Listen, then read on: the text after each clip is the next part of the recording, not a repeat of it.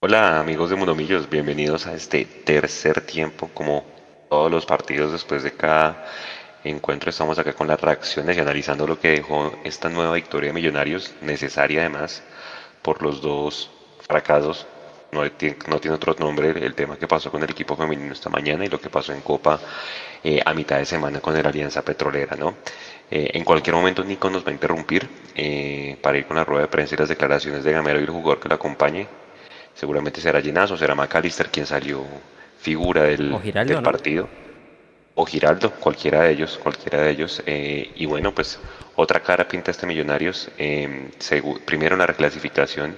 Sin embargo, ya con Nacional respirándonos casi en la nuca, ¿no? Estamos creo que tres puntos por encima del equipo eh, Antioquia de Medellín. Entonces, pues es una tabla que como la analizábamos en el live, pues nos toca descuidar. Pero bueno, le doy la bienvenida a mis compañeros que hubo, que más buenas noches. ¿Cómo le pareció el partido? Yo, Juanse, Jason, Nico, a, a toda nuestra querida y fiel audiencia de Mundo Millos.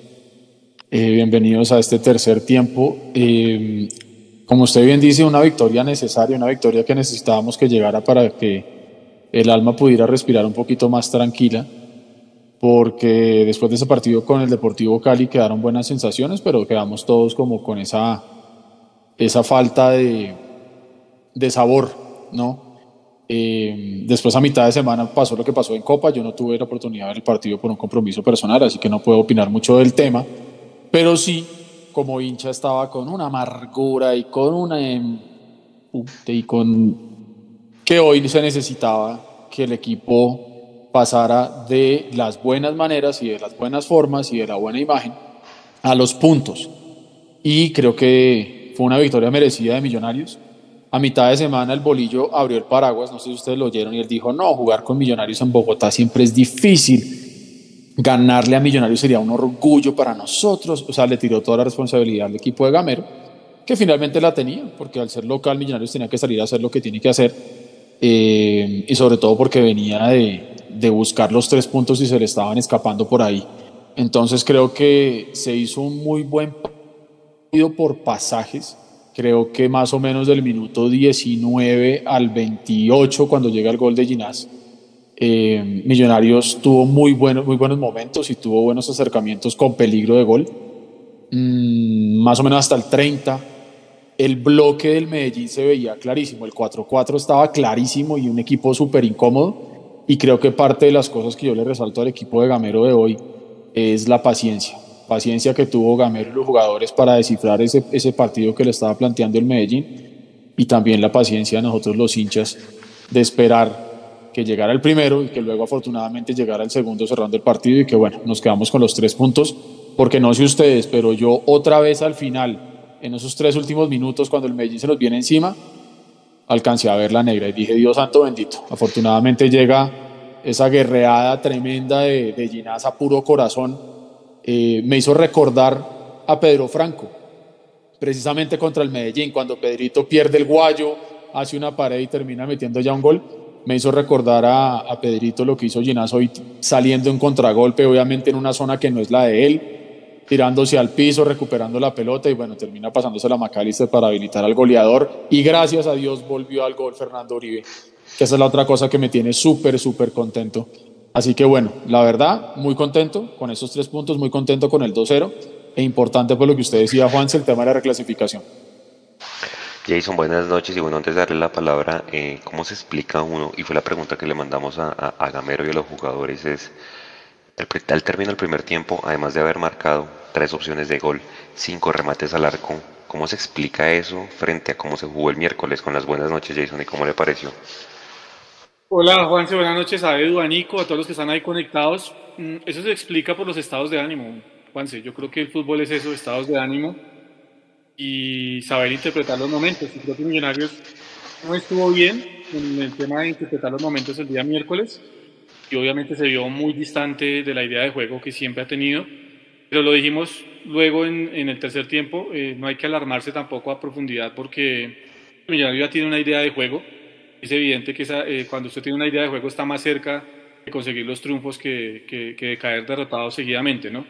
Eh, lo que pasa es que cuando es Millonarios, usted encuentra que lo eliminan de la Copa lo eliminan de la liga femenina en menos de 72 horas, entonces usted ya empieza a pensar, si no se gana esta noche con el Medellín, pues la cosa ya se pone fea, porque es millonario realmente, ¿no? Pero eh, pues yo creo que Gamero entendió bien el partido hoy, metió en una confundida tremenda al bolillo y al Panzer que no sabían qué hacer absolutamente nada, porque esperaban un juego único y exclusivo por las bandas de millonarios, y resulta que metió a esos tres que le dieron todo el juego y toda la movilidad frente de ataque, como McAllister, Mojica y Daniel Ruiz, que en el primer tiempo se volaron la cancha, y ese es el Millonarios que uno quisiera ver, ¿no? Yo les había advertido que con el ingreso de Daniel Giraldo íbamos a tener variantes, y efectivamente hoy ya empezamos a ver algo de eso, eh, y eso es importante de cara al futuro. De hecho, esa es la pregunta que yo les iba a hacer, eh, Edu, y es, yo no sé qué tuvo que haber influido para que McAllister se viera tan libre hoy, no jugara tanto, pues hizo dos asistencias, dos eh, ocasiones de gol. Yo no sé si qué influyó más para usted, estuviera Giraldo sacando desde atrás el equipo y pisando al área, o que un tipo como Ruiz y que Mojica, que se tiran a las bandas naturalmente, le permitieran a, a McAllister meterse al medio. ¿Usted cómo lo vio?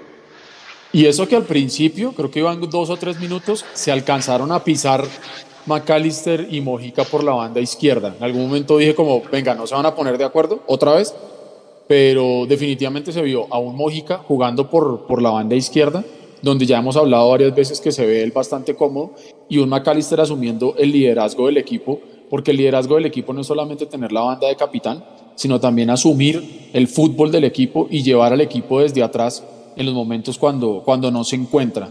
Y creo que ya está demostrado, eh, y yo recuerdo esas, esas grandes debates y grandes discusiones que teníamos con Mechu hace unos meses, eh, que Millonarios era McAllister dependiente, y yo le decía que no, que yo no estaba de acuerdo con eso. Em, hoy no estoy reculando, pero sí estoy reconociendo la importancia que tiene Macalister Silva eh, en el funcionamiento del Millonarios de hoy. Eh, y cuando Macalister tiene la posibilidad de jugar un poco más suelto y un poco más libre, y puede ser en parte por lo que usted menciona, de saber que tiene en la parte de atrás a Steven Vega, y ahora el apoyo que tiene Giraldo también, que le da un poquito más de, de, peso a ese medio campo defensivo de Millonarios le permite a McAllister jugar un poquitico más tranquilo, ¿no? Y como se dice popularmente, eh, invente Maca, invente. Y, se vio un McAllister hoy sacrificándose, un McAllister que está demostrado, cuando le salen dos o tres seguidas, gana mucho en confianza él y juega mucho más suelto. La magia de McAllister está clara. No sé si ustedes recuerdan una jugada en el primer tiempo que anulan por fuera del lugar, pero el centro que hace hacia atrás lo hace Rabona. Sí, ahí en la foto lo pusimos. Eso, eso demuestra que está en un nivel de confianza tremendo. Le pegaron, lo tiraron al piso, le sacaron sangre por la nariz, le dieron duro y así todo fue el jugador más importante, seguido para mí por Ginás, eh, también por lo que hizo Vega. Eh, me pareció un partido más que correcto de Vanguero en su reaparición desde marzo. Eh, y creo que por lo menos mientras tanto, yo sé que Gamero no lo tenía dentro de sus planes, pero, pero ahí estuvo y creo que cumplió siendo el, natural de ese puesto. Y muy cierto lo que usted menciona, Juanse, lo que hizo Ruiz desde el Vamos me pareció muy importante. Eh, un pelado que jugó a perfil cambiado y, y, fue bastante importante al momento que Millonarios quiso salir por allá. Y una cosa que los leí mucho a ustedes eh, después del partido con Alianza, que Millonarios se repitió 28 centros y un montón de cosas. Y creo que esos son de las grandes cosas que hoy de pronto el equipo hizo distinto y fue no haber apostado únicamente al, al juego aéreo, porque, hombre, sabemos que con el par de centrales que tiene el Medellín, que son gigantes, jugar hoy al, centro, pues se iba a perder Fernando Uribe ahí. Entonces creo que el equipo fue inteligente y creo que el equipo buscó la manera de tener la pelota en el piso, de jugar en la pared, de, hacer un juego colectivo, pero jugándole a la pelotica, al toque-toque, que paradójicamente es el que le gusta hacer al bolillo, pero el bolillo no mostró eso.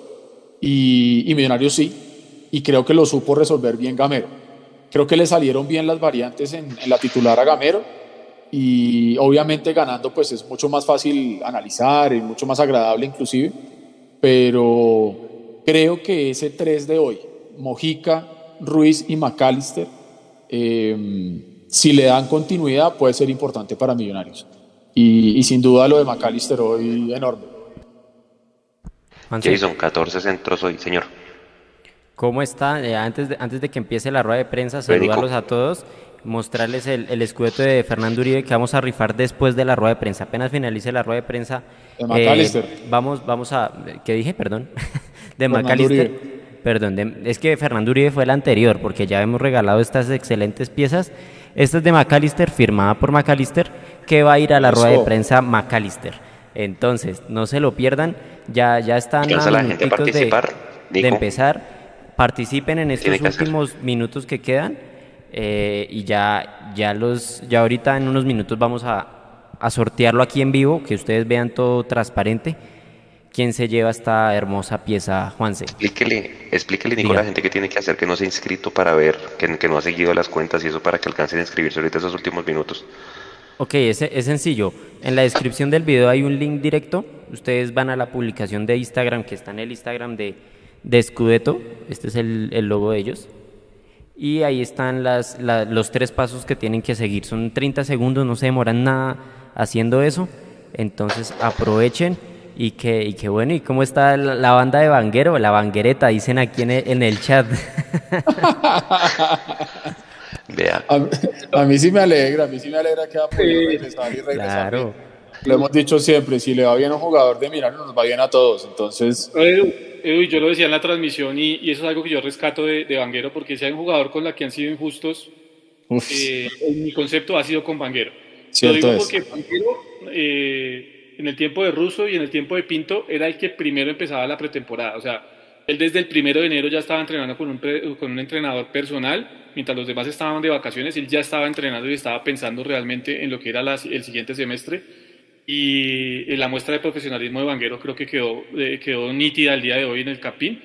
Un jugador que después de tanto tiempo, no sé cuántos meses, Juan, se habrá que buscar el dato, ahorita Mecho seguramente nos lo va a dar. De, no imagínense, desde marzo no tenía la posibilidad de jugar borrado completamente por, eh, eh, por eh, Alberto Gamero, porque es que ni siquiera era la segunda opción, o sea, era la tercera opción. Teniendo dos, dos laterales con, perfil izquierdo, prefería poner a uno con perfil cambiado que antes que a Vanguero, y aún así entra con humildad, responde. sí, obviamente no es el jugador más talentoso, el que mejor corra, porque muchos dicen que corre hasta chistoso y demás, y bueno, empiezan el tema personal, pero eh, respondió. Y yo sí creo que eso hay que rescatárselo mucho a Vanguero porque sigue siendo un profesional tremendo y sigue siendo muy buen tipo.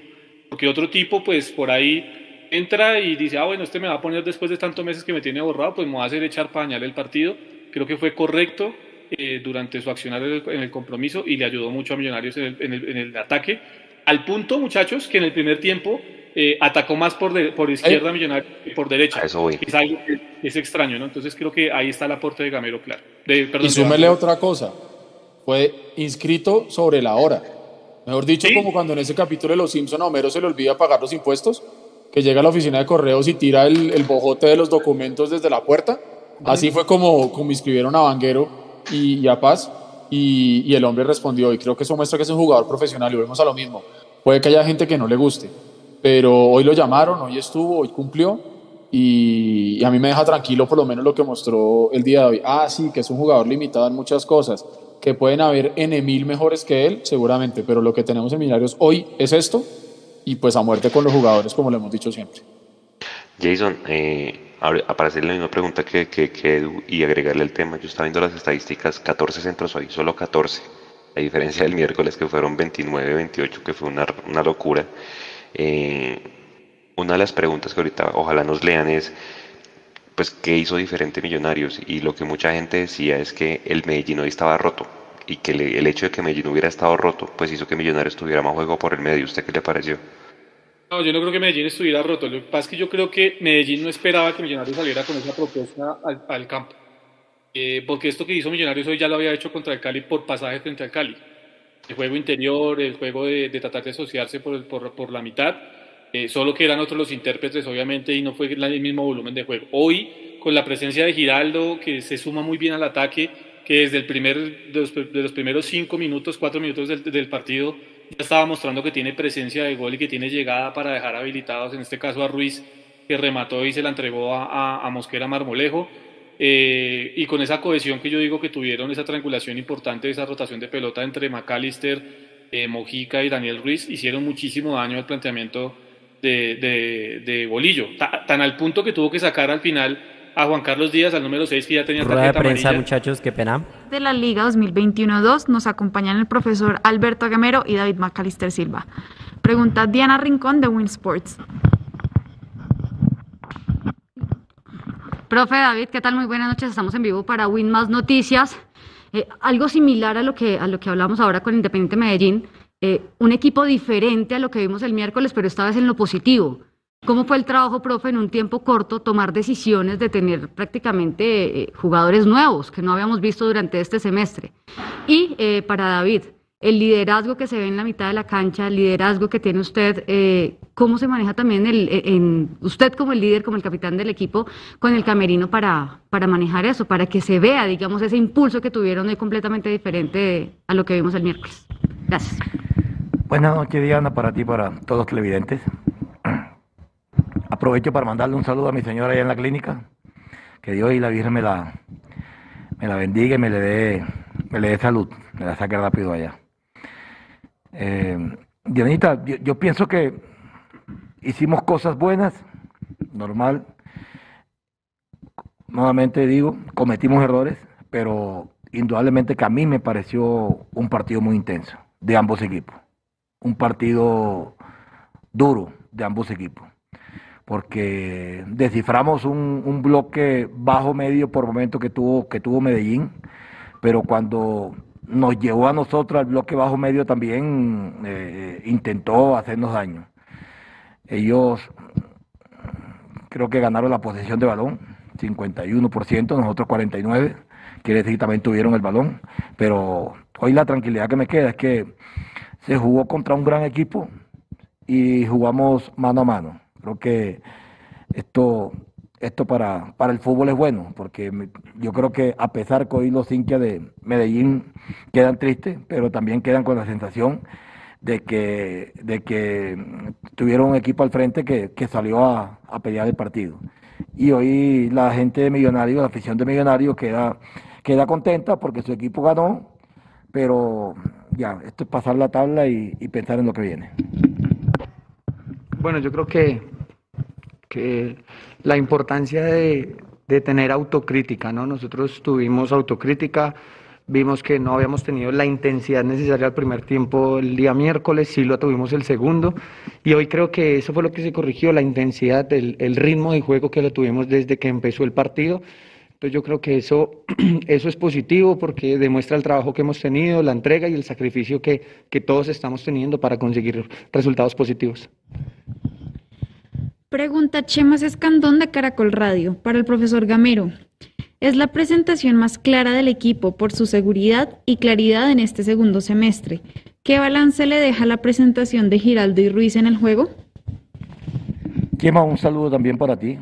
Hoy fue un partido brillante, hoy fue un partido bueno, bueno. Y, como siempre digo, cometimos errores. Pero, pero me parece que, que hoy los muchachos tenían esa espinita del día miércoles, como dice Maca, una espinita que nos quedó porque ayer vimos el video de este partido y, me parece que a, pesar de que, de que el equipo queda eliminado, hubo cosas importantes que hicimos y yo creo que hoy, hoy, hoy las mejoramos mucho más que fue la intensidad de partido, que fue eh, eh, elaborar un poquitico más, no, no dar, hoy creo que no dimos muchas pelotas malas como la dimos el partido pasado. Entonces yo creo que eso, eso, ayuda, eso ayuda a que el equipo se vaya fortaleciendo y me gustó mucho, me gustó mucho lo de, lo de Giraldo, jugador que en la, en la, mitad le da presencia, le da fútbol y también le da marca. Yo creo que hoy hizo un partido redondo, lo mismo que el de, el de Danielito. Yo creo que Daniel, yo siempre he dicho que cuando hay veces que uno no, no, no, no, no está de acuerdo en una cosa, pero, pero cuando la ve, tiene que aceptarlo. Yo siempre he dicho, no soy de, no soy mucho de que de tener jugadores con, con el perfil cambiado por los costados pero cuando uno encuentra, por ejemplo, en Daniel que tiene velocidad por fuera y tiene enganche por dentro, me parece que son los jugadores aptos para este sistema.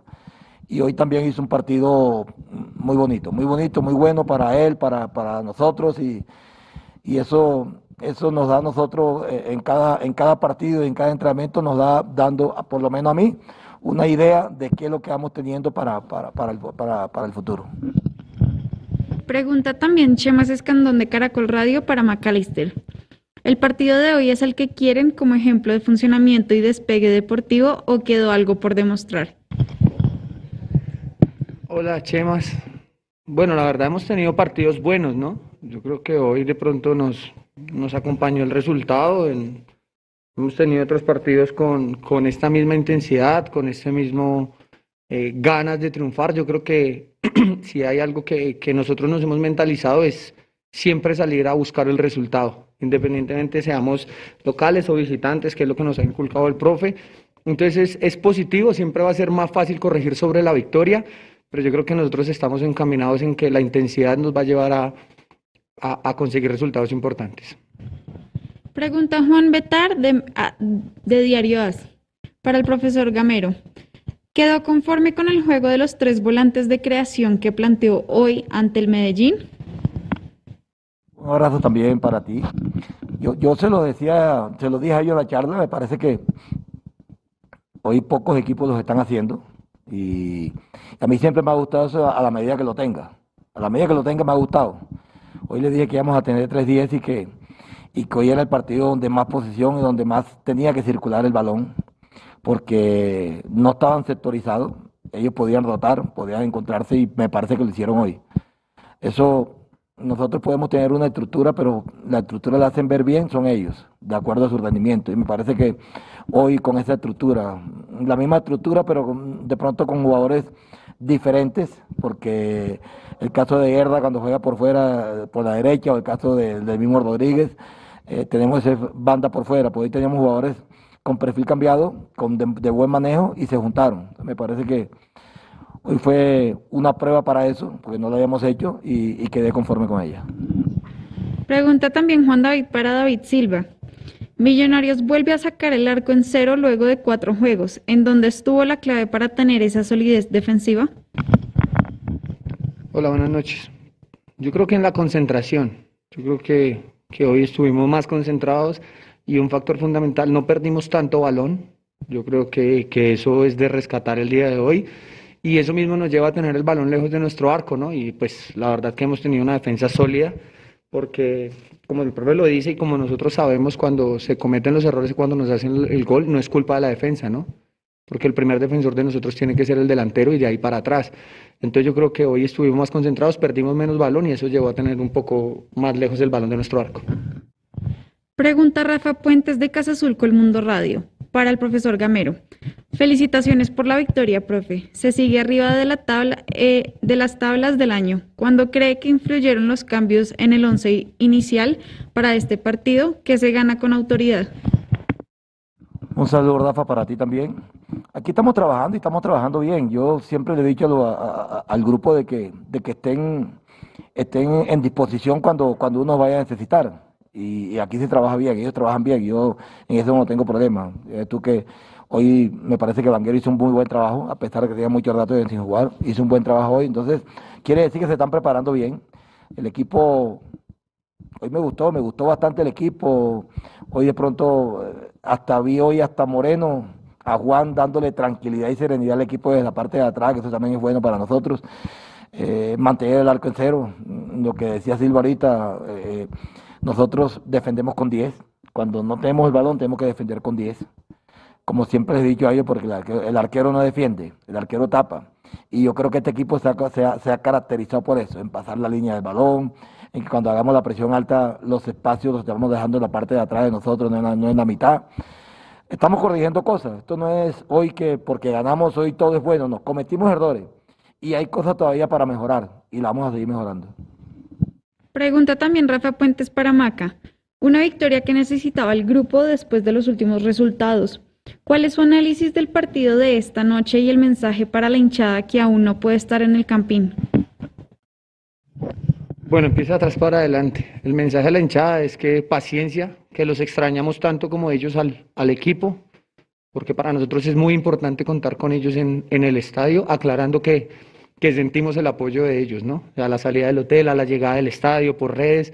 Esta es una institución que se caracteriza por tener la mejor hinchada y nos lo ha hecho ver. Estamos luchando para poder hacer que ella se sienta orgulloso de, su grupo de jugadores, ¿no? Y yo creo que es muy reconfortante porque sí, sí queríamos sumar de a tres, Sabíamos que, que, para sumar de a tres teníamos que corregir cosas, hoy las corregimos, vuelvo y recalco, yo creo que la importancia de no perder tanto balón fue fundamental para conseguir los tres puntos. Pregunta Andrés Magri de revista Fútbol Total. Pregunta para el profesor Gamero. Felicidades por este triunfo claro de hoy. ¿Qué impresión le dejó el trabajo de Felipe Vanguero, quien reapareció esta noche luego de varios meses sin jugar los 90 minutos? Gracias Andrés, un abrazo también para ti. Yo como dije anteriormente, hoy es un triunfo para nosotros muy bueno, muy bueno, porque aparte de que el equipo hizo cosas muy, muy importantes, hoy enfrentamos a un gran equipo, un equipo que se maneja muy bien, un equipo con una estructura, un 4-4-2 eh, sólidos y con un equipo atlético. Me parece que hoy, hoy, hoy le ganamos a un gran equipo y por eso la, satisfacción de, este triunfo. Pero eh, aparte de eso, la sensación que le queda a uno de jugadores que, no venían jugando el caso de Vanguero, de la pregunta esta, el caso de Vanguero me parece que hoy fue un, jugador muy inteligente para jugar, porque sabía que tenía muchos datos sin jugar, eh, cuando tenía la posibilidad de salir, salía, cuando no, no, y defendió bien. Entonces, eh, ya es un jugador de experiencia, un jugador de, jerarquía, y, yo creo que eso lo demostró hoy. sabe saber que tenía tanto tiempo sin jugar y, mesurarse un poco a la, hora de la salida. Y finalizamos esta rueda de prensa con la pregunta de Cristian Pinzón de caracoldeportes.com para Macalister. Maca, nos dijo Ruiz que usted era el jugador que más lo aconsejaba. ¿Cómo se sintió hoy en esa sociedad? Muy bien, yo creo que cuando son este tipo de jugadores tan de buen pie como lo es Ruiz, como lo es Mojica, le facilitan el trabajo a uno por, por su técnica y su inteligencia. Entonces la verdad que me sentí muy cómodo, aprovecho ahí para hacer un paréntesis como lo había dicho ahorita para enviarle un saludo a las chicas, porque sé que, que, fue un momento difícil para ellas haber quedado eliminadas, pero como, como tiene que ser esto, como es el fútbol, las invito a levantarse, a seguir trabajando y a saber que, que mañana sale el sol y, y, todo, y todo va a mejorar. Saludos también para mi primo Eric en el hospital. Un abrazo. Profesor Gamero y David, muchas gracias. Feliz noche.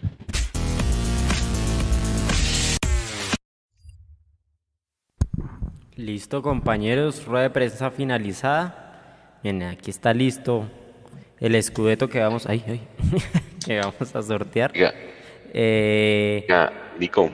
Cuénteme. Un saludo de parte de esta familia Mundomillos para la esposa de, Gamero que se recupere pronto. No, sabíamos que estaba en, la clínica y bueno, ojalá no sea nada grave. Sí, señor.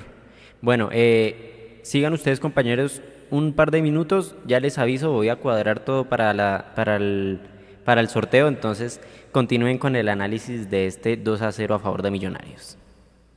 Perdona Jason que le, que le que tocó ir el bus ahí que usted estaba contando que, que decía que Millos había mostrado contra el Cali por minutos lo que mostró hoy, bueno, ¿qué le parecieron las declaraciones de Gamero? Le, le echó globos a Vanguero, ¿no? Sí, le echó globos a, a, Vanguero y creo que era pues más que merecido para el número 23 de Millonarios. Mm, y este circuito de juego, pues lo que les decía ya, Millonarios algo había mostrado frente al Cali, sobre todo en el primer tiempo, muy similar a lo de hoy, con un Cali que también se vio confundido por la propuesta de Millonarios, seguramente pensaba que ante la dificultad que, generalmente caracteriza a Millonarios eh, al ir a visitarlos, pues iba a plantear el partido de otra forma. Gamero acostumbra sí o sí a salir a, buscar los partidos. Me gusta que haya autocrítica y eso confirma lo que les decía también en el live del día jueves, Juanse. Eh, a veces la autocrítica no se hace públicamente porque pues en el fútbol se maneja esto también de esa manera y es válido, ¿no? Se hace a, a nivel grupal, en el interior del grupo y creo que se hizo.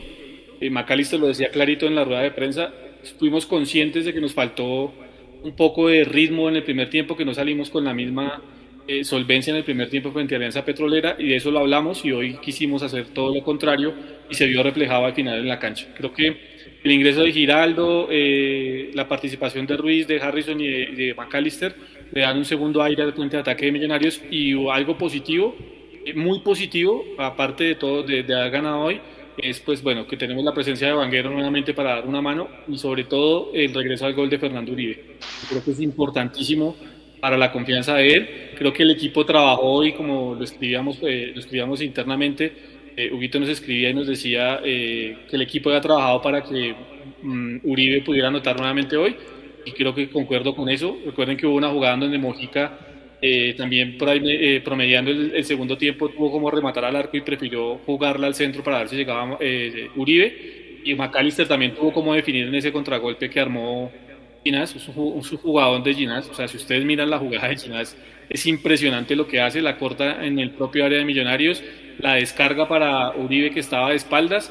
Uribe como que, como que tira la pelota para soltarse de ella y Ginás sigue la jugada y bueno, termina habilitando a McAllister y McAllister ahí pudo haber culminado la jugada porque creo que tenía como definir, espero a que el goleador le hiciera la diagonal, se la sirvió y creo que eso también habla de la familia y del grupo consolidado que tiene Alberto Gamero.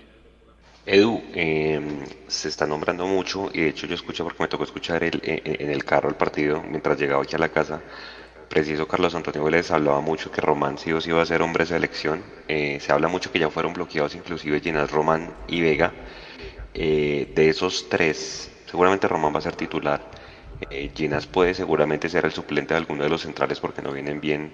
Vega sí tendría una opción en la selección Colombia. ¿Usted cómo lo ve? Para mí sí, por, por el juego que tiene, pero pues obviamente tiene que ser una fila bien larga, pero ¿por qué no tenerlo en cuenta? Venga, yo lo que, lo que creo y lo hablábamos creo que en el tercer tiempo del partido del Cali. Es, para mí, si llevan a jugadores de Millonarios a La Paz, no es para pasear es decir, eh, y, no lo, y no lo digo tanto por el lado de que Millonarios los pierde y que, y que vayan a pasear y no jueguen, no. Lo digo más desde el punto de vista de selección. Es decir, si los llevan es porque entendería yo que se dan cuenta que son jugadores que le pueden aportar realmente a lo que la selección necesita hacer en La Paz. Son jugadores de altura, aunque ojo, una cosa es la altura de Bogotá 2600 y otra cosa es la altura de La Paz a 3800. Entonces, sí, es cierto que tienen un poquitico más de ventaja frente a los que juegan en el llano y este tipo de cosas, pero, pero pues es diferente. Ahora, yo sí veo a un Andrés Felipe Román, veo mucho a Vega, lo de Andrés Ginas puede que sí, puede que no, pero vuelvo y lo digo, si lo llevan, pues sería un papelón llevarlo para tenerlo en la banca. E incluso ahorita, durante la rueda de prensa, estaba leyendo a alguien por ahí, creo que era Adrián Mañoli, se me apareció ahí en mi Twitter, diciendo que si la selección Colombia lo que quería era tener la pelota en La Paz, tenía que tener a McAllister. Eso no va a pasar, porque McAllister no hizo parte del motociclo. Pero, pero pues eso muestra que ya por lo menos están viendo millonarios con jugadores que tienen potencial importante para la selección. Ahora, volvemos a lo mismo. Mm, pareciera que siempre existe ahí como alguna vaina rara con los jugadores de millonarios para la selección, pero yo sí creo que aquí hay que pensar más allá de la institución y pensar en que esto para el futuro de los jugadores, en especial de Andrés Felipe, de Ginás, que son más jóvenes que Vega, es importante. Y eso sin duda le va a generar aire en la camiseta a estos jugadores. Y, y otra cosita que le va a gustar muchísimo a su amigo Serpa y a su amigo Camacho, y es que se van a valorizar. Entonces, yo sí creo que si se los llevan para La Paz, tienen hoy en día condiciones para estar, sí. Y si se los llevan, sería para jugar, porque no entendería yo por qué llevárselos para hacer banca en La Paz y traerse jugadores de Europa que no están jugando en la altura, esa no la entendería. Eh, pero creo que tienen el, tienen el nivel para hacerlo. Imagínense usted un Andrés Felipe Román como una flecha, hermano, por allá por su banda. No, pues qué maravilla. Y un Steven Vega dándole ese equilibrio en la mitad y quitando todo eso con los ojos cerrados. Con Barrios. Sí, imagínense. Y no, y fuera de chiste, ese roce con la selección, con esos jugadores, eh, también hacen que estos jugadores crezcan. Ese es el tipo de roce que uno necesita. Cuando uno estaba jugando en las inferiores, uno que buscaba, uy, de pronto poder llegar a la selección Bogotá de la categoría. ¿sí? Que primero se le llaman a la preselección Bogotá, uy, qué rico preselección.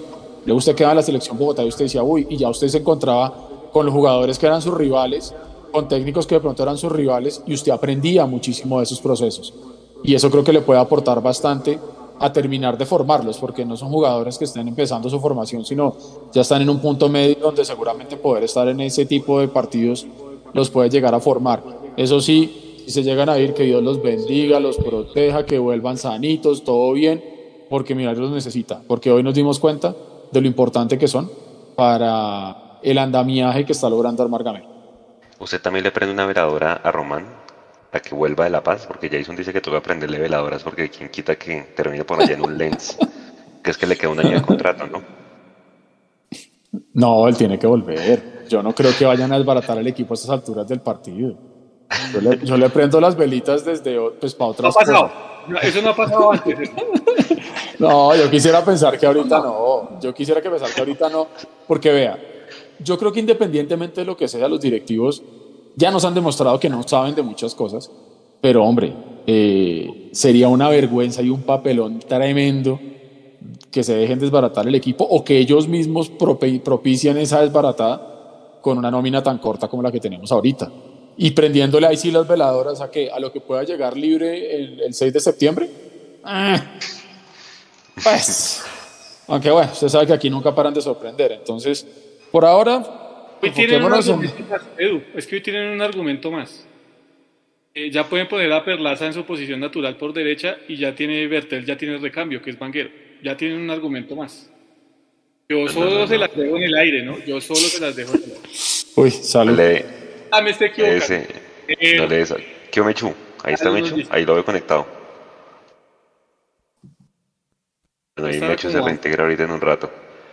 Eh, se está acabando el partido de Los Ángeles, va perdiendo y es, Sí, señor. Ah, bueno, voy, voy, voy en camino, voy en camino. Eh, al final, esto, yo, yo, no lo había visto, no había visto esto, pues el miércoles obviamente con la eliminación no pasó, ¿no?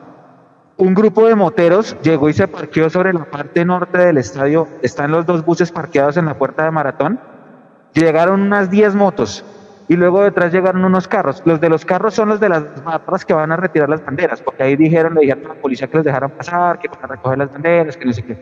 Los de las motos sí se están esperando ahí para escoltar al bus. No sé si van a volver a concentrar, pero sí están esperando que salga el bus del equipo con los jugadores para llevarlos. Y luego un grupo de hinchas, obviamente esto es totalmente nuevo porque es la segunda vez que vamos al estadio y la primera fue un papelón. Un grupo de hinchas llegaron cantando por toda la 30, eh, estaban cantando Vamos, millos queridos, llegaron cantando por toda la 30, se pararon ahí en la parte norte también, eh, cerca de Maratón, al lado de la, de la entrada de la lateral norte. Eran unos que 100, 200 hinchas, 150, póngale usted, empezaron a cantar que nos vamos para Pereira y un ambiente muy chévere para despedir a los jugadores cuando salgan del estadio, todavía no han salido cuando, cuando yo tomé el transporte al, centro de operaciones.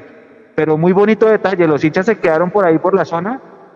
Cuando uno va llegando al estadio sobre la 24, uno ve por lo menos unos 500 personas que son las que esperan al equipo para el recibimiento y eso cuando llegan del hotel. Y de esos, pues me imagino que se quedan viendo el partido en lugares aledaños, ahí por galerías, por 24, qué sé yo llegaron un, un grupo grande otra vez a, a, esperar a los jugadores en el mientras sale el bus que los va a transportar a sus, no sé si al hotel, si no sé si van a concentrar o a sus viviendas a cada uno de ellos, pero muy bonito detalle de los hinchas. Bueno, qué chévere, qué chévere. Oiga, eh, les estaba contando que va perdiendo otra vez, o perdió ya el equipo del Chicho Arango. El Chicho jugó casi todo el partido, pero hermano, ahí es lo que decía uno. Hay que mirar bien a los equipos a los cuales se van. Creo que tercera derrota en línea de Los Ángeles, esta vez frente al Vancouver Whitecaps. Sí, no, yo también espero que no desarmen esta nómina, que por lo menos la dejen llegar hasta diciembre. Edu, yo le iba a hacer esta pregunta que les hice a Jason, a y a Leandro el, el, el miércoles. Para usted, ¿cómo se salva el año? ¿Se salva el año yendo a Libertadores? ¿O se salva el año mínimo, como decía Leandro, llegando a la final otra vez? Siendo campeón. Señor Nico. Listo, por favor, piensen en esa pregunta muy bien. Qué pena interrumpirles, mandarle el bus, pero es que llegó la hora de hacer el, el concurso de, del Scudetto. Ya ellos, eh, Scudetto está en vivo en live eh, en Instagram, también aquí muy atentos de lo que va a ser este sorteo. Entonces, ahí ya ven en pantalla, sí, listo, listo. Tenemos el sorteo, aquí está el link de la publicación de Instagram a, la cual ustedes han estado participando. Eh, bueno, pro, esto es un pago, todo muy transparente.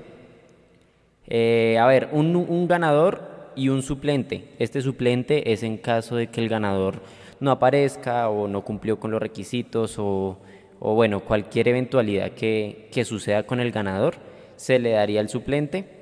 Mínimo el suplente es Vanguero. no, no, no, ya, ya Vanguero, nada de suplente. Aquí arriba la banda de la Vanguereta. eh, ¿Consigo usuarios únicos? Eh, no, porque se podían eh, comentar varias veces, pero sí vamos a eliminar los comentarios duplicados, ya que los comentarios debían ser diferentes. Bien, entonces ya con las reglas claras de, lo que es el concurso, vamos a recibir los comentarios, vamos a ver que funcione todo perfecto. Hay 527 comentarios en la página, en el Instagram de Scudetto Cards. Entonces ahí está recopilando los, los comentarios muy bien. A ver. Mientras tanto, bueno, ya cargó. Antes de hacer el concurso les muestro rápidamente. Escudeto de David McAllister Silva firmado por él. Hermosa pieza con su base, con todo para que lo sea solo ponerlo y decorar la habitación que tengan. Bueno, continuamos. Para chicanear. Para chicanear, claro. Yo chicaneé aquí lo que pude. Ya se va a ir hoy, nada que hacer. ¿Y el próximo de quién es? ¿Podemos pedir? El próximo va a ser una de Eduardo. No, no, no, Steven se, Vega. Se rompe el Instagram. No, pero porque lo dejó caer. Es la única manera que se rompa. Bueno, aquí hay fandom de, Eduardo aquí en el chat, que se reporten por favor. Listo, entonces establecer la duración de la animación en 8 segundos, porque Giraldo es el número 8 y la está rompiendo. Vamos a iniciar el concurso. Aquí va. 7. Ay, Dios mío, qué angustia. 5, 4, 3. yo digo que gana una niña. Yo digo que gana una niña. Gana Duke Design 97. Aquí están las dos personas que etiquetó. El suplente es, ok, aquí está el, el código porque si alguien quiere revisar, vamos a verificar que el usuario siga a Mundomillos y a Scudetto. Y el suplente, en caso de algo, es eds.cr en, en, de Instagram. Aquí están las dos etiquetas. Bien, esta cuenta sigue eh, a Scudetto Cards. Eh, sigue a Mundomillos. ¿Qué es esto? ¿Qué es esto? Y a David McAllister Silva lo sigue de paso, gracias a la aplicación. y vamos a verificar si el suplente también cumple con, con los requisitos. Entonces, bien, sigue a Mundomillos, sigue a Scudetto Cards, que eran las, los dos, las dos únicas cosas que tenían que hacer. Etiquetar a dos personas. Bueno, felicitaciones al ganador, a Duke Design. Eh, nos contactaremos por él por Instagram. Aquí bajo, bajo vapor dice gané. No sé si sea bajo vapor. Eh, si es bajo vapor, pues qué felicidad porque es un seguidor constante aquí de la página. Y aquí dicen, hagan un escudeto del Chiqui García. No. pero por Dios que, Mire, Natalia, que, que Jason también. Ay. Escudeto. Todos los claro, Jason la está rompiendo aquí firmemente en las transmisiones. Ay, pero yo, yo no soy el que está poniendo fotos todo modelo ahí hoy con el sol de Bogotá. Ajá, hay, que, hay que venderse. hay que ¿qué, qué hacía, qué hacía, ¿qué hacía entre las 11 de la mañana que jugaron las chicas y, las 8 de la noche? Algo había que hacer. Foto estudio. Está bien. Yo vi, yo vi, las fotos y también, pero decidí quedarme callado, no dije nada. Después nos, nos encontramos con Nico en la tarde Aquí Yo no rebajan media. ándale, ándale. No rebajan media aquí. Puros, me gusta de puras mujeres, pero bueno. sí, sí, y además que era con el, con el rayito de sol de fondo, ¿no? Se hizo una escenografía y tal, pero perfecta. Es que esto, claro, hay que, la producción hay que hacerla bien, claro que sí. Listo, felicitaciones al ganador, nos contactaremos por Instagram con él y, atentos que se vienen más regalos. Recuerden que está Oiga, sí, la, la polla Mundo Millos. La polla, la polla, ojo. La polla Mundo Millos, una camiseta firmada por... ¿Cuántos jugadores, de hecho, tiene esa camiseta? Uy, yo no sé, pero yo, sí, yo creo que unos mínimo 20 firmas tiene. Mínimo 20 firmas tiene. Entonces vayan y participen. Ya, ya les busco el link para los que no están inscritos todavía. Si, si alguien lo tiene por ahí, porfa que me ayude para enviarlo aquí en el chat en vivo. Y, listo, entonces a ver, ¿qué quieren el escudeto de Elícer Quiñones? Un nuevo no, Yo quiero el del jefe, yo quiero el de Vega, de verdad. El de Vega o el de Ginas. Toca hacer uno de John Mario también en homenaje a los de Escudeto que hagan uno de John Mario y de los jugadores anteriores que pasaron por medios de las leyendas. Leyendas, se pueden hacer leyendas. Exacto, podemos hacer unas, unas, unos retros y otros de los, de los actuales. Y el jefe y John Mario sería muy chévere. Que Vanguero, que, nunca dudaron de Vanguero. El único que dudaba era Gamero, pero ya lo escribió al final y tome tu partido.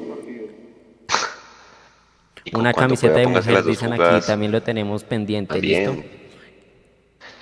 Cuando pueda póngase la, las dos jugadas polémicas porque, hombre, el árbitro hoy, pues a ver. Uy, qué vergüenza. Nuevo, Eh, le faltaron tarjetas en mi, en mi, desde mi perspectiva. Yo lo hablé con Leandro, se comió tres tarjetas. Una en el primer tiempo, no sé cuál Jason fue el que se tiró, que yo pensé que Vanguero lo había tumbado, pero no lo tumbó, que piscinio literal, entonces pues se ah, tuvo que llevar una amarilla, ese. Mm. El, chiquitín ese, Vladimir Hernández, un codazo, el codazo. A, Mojica, a Mojica no, sino a Giraldo. A ver, ¿cuál es la tercera? A ver si estamos de acuerdo. Eso. Román. Román se tuvo que ir con doble amarilla porque le, le, puso los taches en la canilla a, Vladimir Hernández. Ahí Nico va a ir empezando a pasar las fotos. Tenemos dos jugadas. Jason, ¿cómo la vio? Sí, yo creo que desde lo disciplinario estuvo muy flojo, muy flojo el, el árbitro central, el señor... ¿Bernay? Trujillo del Casanare, exactamente, Edu. Muy flojo. Eh, ahí está la caricia. Tuvo que haber expulsado a Vladimir Hernández, una agresión directa al cuello de Daniel Giraldo.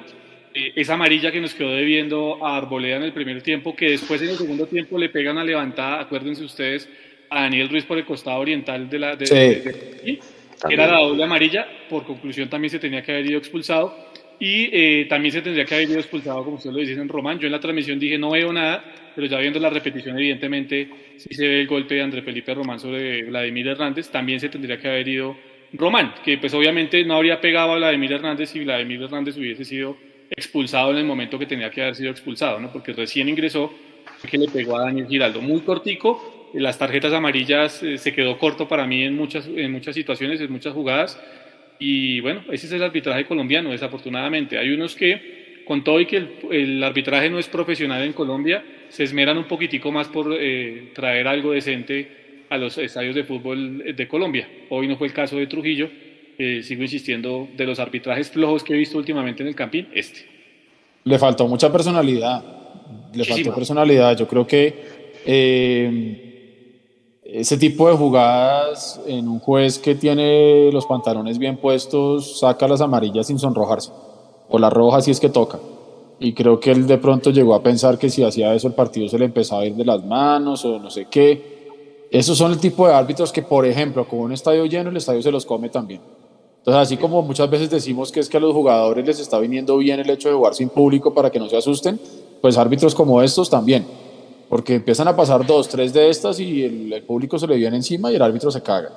Entonces también hay que tener eso en cuenta. Yo creo que sí, sí, sí le faltó un poquitico ahí como de, de testiculina para poder sacar las, las tarjetas cuando tocaba.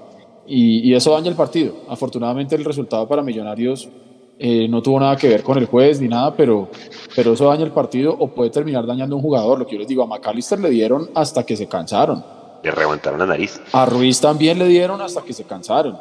Entonces, entonces bueno, en fin.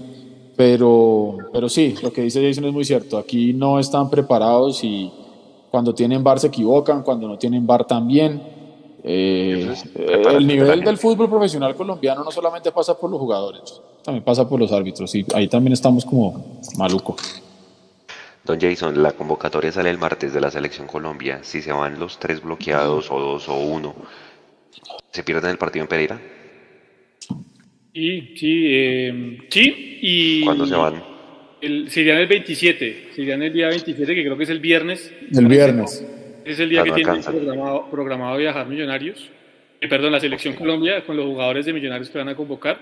Me voy a ganar una botella de whisky, acuérdense ustedes. Eh, eh, por ahí hay una botellita de whisky. ¿Qué pasó? ¿De qué me perdí? Ah, es que una apuesta, es una apuesta que Mechu, no, si Mechu está por ahí. Se salió, se salió. menos mal se salió. de la cuerda de Edu, ¿no? Entonces Mechu dice que estos morfociclos poco y nada sirven. Entonces hicimos una apuesta. Ah, no, él mismo, se, él mismo se puso la soga al cuello porque él dijo: si llevan al menos cuatro jugadores de ese morfociclo, le gasto una botella de whisky. Entonces, pues ya tenemos una botella de whisky, muchachos. ¿Pero cuatro jugadores de millonarios o no, de todos? ¿O de todos los que llamaron?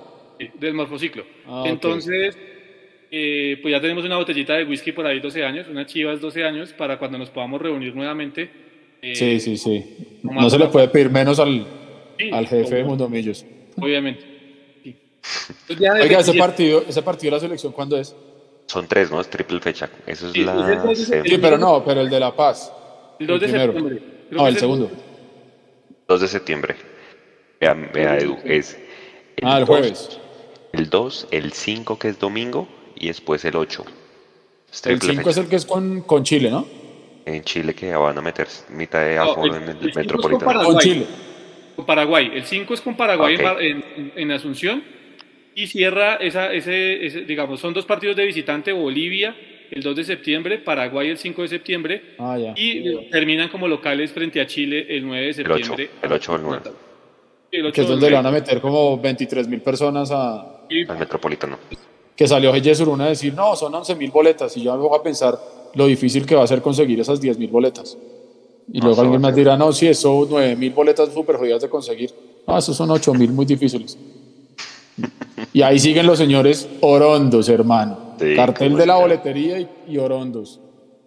Oiga, muchachos, Fernando Uribe por fin la metió, tuvo una en el primer tiempo que le puso como con la mano, ¿quién fue? Eh, Giraldo, creo, ¿no? Porque el tipo se, se, desmarca eh, y le queda limpiecita la pelota a Uribe y la manda por un lado. Bueno, eso es ansiedad el goleador, ¿no? Jason Eduardo. Sí, eh, es que yo creo que son las rachas de los, de los goleadores. Le había tocado a Fernando, lo habíamos dicho no tenía confianza en el primer tiempo, tuvo esa que usted dice que remató por fuera y tuvo otra eh, que también tuvo para rematar y decidió al final no rematar y después se desacomodó completamente y se perdió esa oportunidad. Yo creo que el trabajo, el trabajo del equipo sí estuvo en el segundo tiempo, cuando Millonarios estuvo claras, eh, ligado a eso, a que, a que Fernando volviera a mojar, a que Fernando la volviera a invocar. Y bueno, la, la invocó y esperemos que sea nuevamente el resubir del goleador, que sigo insistiendo, no está mal porque llevamos seis fechas, ¿verdad? Eso es lo que llevamos en el torneo. Tiene tres goles, o sea, tiene, sigue teniendo la media de, de, 0.50 por partido, que es una muy buena media para un jugador de fútbol, para un goleador. Y ahí va 14. 14 en el año, Edu. ¿Cómo le parece Uribe? Bien, yo creo que premio a la paciencia, lo que yo estaba diciendo al principio, y también el equipo fue solidario. Creo que McAllister es claro cuando hace esa pausa eh, después de que recibe el pase de Ginás desde el piso. Hace la pausa, espera a Uribe y le dice, tome, mijo, métala. Métala y, y, y, como va Fernando Uribe después a celebrar y agarra a McAllister y McAllister, no sé si ustedes vieron las caras que estaba haciendo, entre cansado, que le dolía todo, eh, porque se guerrió mucho el partido. Entonces creo que Mm, el equipo fue solidario en pensar que ellos saben que la cuota de confianza para Fernando Uribe es el gol. Y estuvo bien McAllister, porque como decía Jason, McAllister pudo haberlo definido él. Y cerraba con broche de oro su partido de, hoy. Y digamos que compartió eh, la pelota con Fernando Uribe y bueno, el goleador solamente tuvo que empujarla. Y afortunadamente pues llegó eso para darle confianza, porque lo que dice Jason es muy cierto eh, lo que pasa es que uno está, o uno quisiera, por lo menos yo en lo personal, quisiera ver a Uribe marcando todos los partidos. Eh, pero cuando vamos a los números, como bien dice Jason, pues la, la media no está nada mal. En seis partidos, tres goles, pues digamos que está, está bien, está bien. Y más, volvemos a lo mismo, teniendo que adaptarse a, a, un fútbol distinto, a una manera de jugar diferente. Eh, y creo que hoy el equipo supo leer y supo entender que si seguía repitiendo lo que venía haciendo, pues por ahí las cosas no le iban a salir. Y tanto así, creo que lo decían ustedes al principio también, la frustración que mostró el Bolillo y el Panzer Carvajal cuando Millonarios mete el primer gol y la transmisión los enfoca a ellos, tiene una cara de no puede ser, porque les llegó el gol de pronto de una manera como, como tal vez no se estaba esperando. Eh, doble cabezazo en el área es gol y, y, estuvo, estuvo bien que Millonarios pudiera irse arriba porque venía esos últimos 3, 4, 5 minutos atacando y atacando y siendo claro y rematando al arco y no entraba. Y yo dije, Dios mío, va a ser otra de esas noches donde no va a entrar ni media. Em, y afortunadamente entró. Y, y, ese bloque, lo que les decía yo a ustedes, por momentos en esos primeros 30 minutos del partido, yo veía ese 4-4 del Medellín marcadísimo. Pero es que estaba muy bien manejado y muy bien trabajado en el fondo porque usted veía las dos líneas de cuatro peligrosas y establecidas y yo decía, ¿cómo vamos a hacer para poder pasar ese cerco de gente? Ya después el Medellín se volvió mucho más largo, cuando ya cuando el 1-0 y sobre todo en el segundo tiempo, cuando el Medellín hace los tres cambios de entradita en el, en el segundo tiempo, se ve un, Medellín mucho más largo y ya le dio un poquito más de espacio y más de aire a Millonarios. Eh, entonces creo que Millonarios supo, supo entender los momentos del partido, supo leer bien al rival. No se desesperó, reitero, para mí de las grandes virtudes que tuvo Millonarios fue la paciencia. Y al momento de definir, eh, pues estuvo clarito Ginás que antecitos de esa tuvo otra. Y, y bueno, y, y, la del cierre del partido con Uribe, que creo yo que le pone ya como la cereza al pastel. Y que sea este, ojalá, para que allá en la tierra de él, en Pereira, el hombre pueda volver a mojar. Oiga, eh, Jason, señor. Eh, bueno, eh, Andrés García nos hace una donación en el chat. Muchísimas gracias, Andrés. Y le dice a Jason, dijo 10 jugadores, ¿no? Acá para ayudar a Mechu con la botellita de whisky. manda, manda su aporte para Mechu. y tiene, tiene razón Andrés porque Mechu primero había dicho que 10. Dijo, no, ¿sabe qué? Si llevan a 4, que lleven al 4 al menos. Bueno, pues él dijo, pues si llevan a 4 al menos. Oiga, eh, justo hablando del tema aquí, aquí llega, aquí ya llega Mechu, ya viene, ya se sienta aquí y lo saluda. Eh, Dígame, ah, Juanse, tenía esta, esta imagen lista para usted que, que, que faltó. Antes, ahí está. Antes, para que no lo olvide. Antes, antes, hay de mostrar la falta de Román si quiere, antes de cerrar, y bueno, para que el me eche usted por lo menos unos 10 minuticos en el tercer tiempo ya en cámara para que sus fans lo vean. Se nota que ganó Millos y que es sábado en la noche. Vea ese, vea ese chat, hermano. Eso la gente está hablando de fiesta, de baile, de, trago, de Nordich y ganó Millonarios, entonces bueno, se nota que ganó Millonarios y bueno, se reencontró con su hinchada. Ojalá podamos volver pronto. Sírvalo, ¿Usted cuándo cree que vuelva la gente? Oiga, sí, no hay derecho, hermano. Nosotros deberíamos estar en el estadio. Ya no ah, más. Sírvalo, sírvalo. Ya no más. Sábado por la noche, sírvalo. Sírvalo sin mente. Yo voy a sacar la, la, de Jason y la voy a destapar. ¿Le va a llegar media botella a Jason? Bueno, por hoy. No, no, no, no, no, no. No, no, no, no. no. Vea, eh, me, me, me echo ahí está la jugada en la foto. ¿Usted la vio? La de la de Román y Vladimir Hernández, es que donde le ponga los taches hasta lo puede romper Edu Sí. Claro, o sea, Lo toca, con los taches lo toca, pero le terminas haciendo un rasguño más no eh, una patada contundente. Yo en la transmisión yo les dije, ojo con esa falta. Jason decía que no había nada. Al momento de verla fue muy rápido, pareció que no fue nada, pero en la repetición a cámara lenta se ve más grave Jason. Jason, se cayó Jason, ya volvió Jason. Se cayó Jason. Como le, como le dijeron que le iban a dar la botella incompleta, se sí, salió corriendo para acá.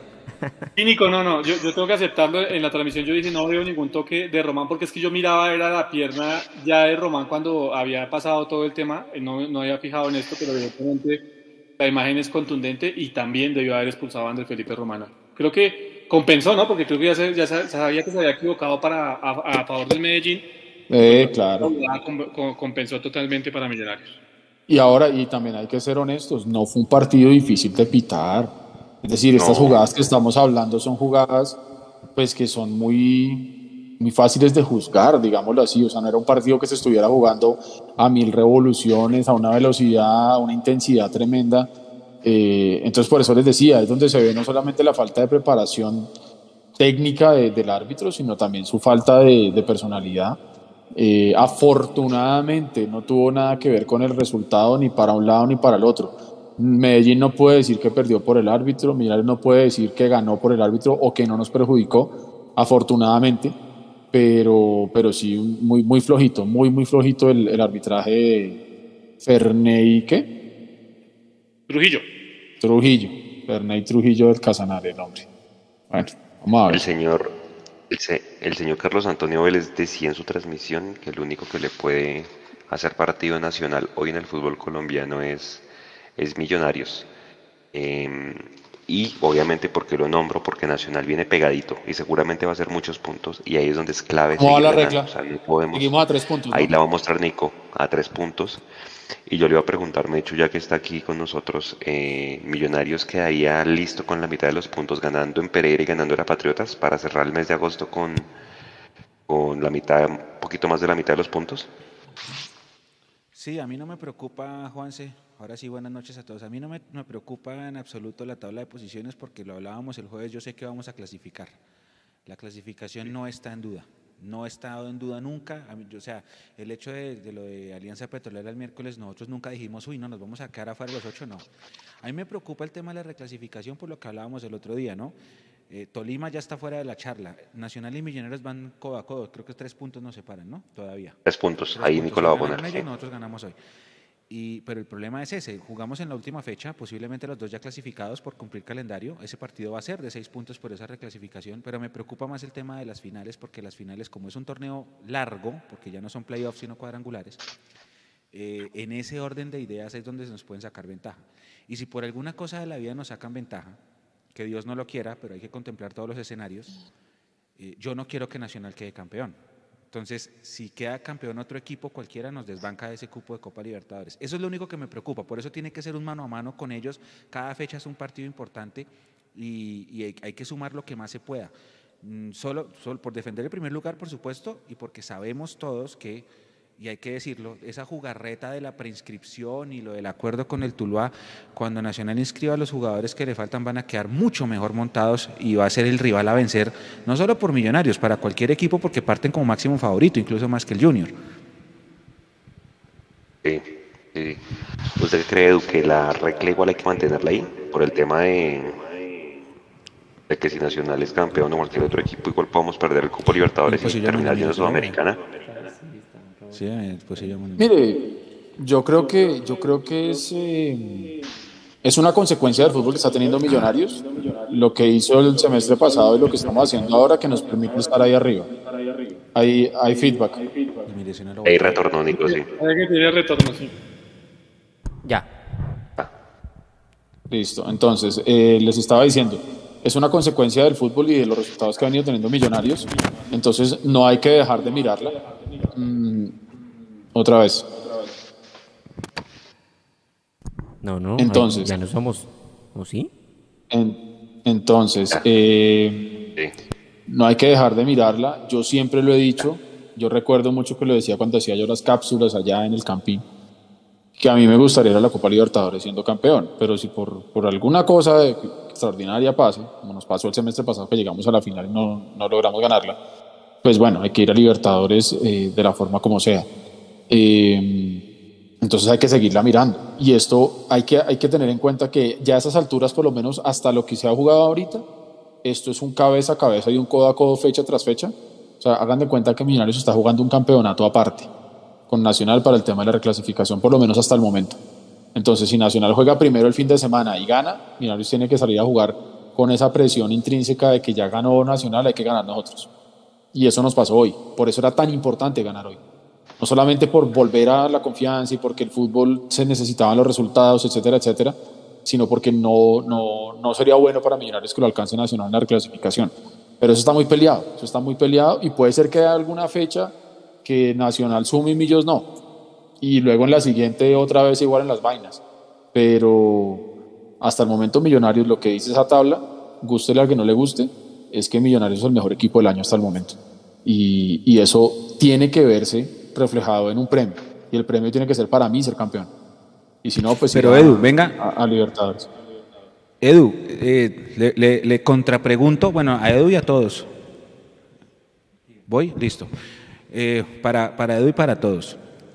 Hoy estábamos eh, analizando, nosotros internamente con Nico, cuando yo llegué del partido de la sub-15, estábamos hablando un poquito de lo que va a pasar. Voy a, voy a poner el tema en contexto para, para que después hablemos todos, de lo que ha pasado con las embajadoras, ¿no? Entonces estábamos hablando y decíamos, se armó un equipo para competir, pero no para ganar.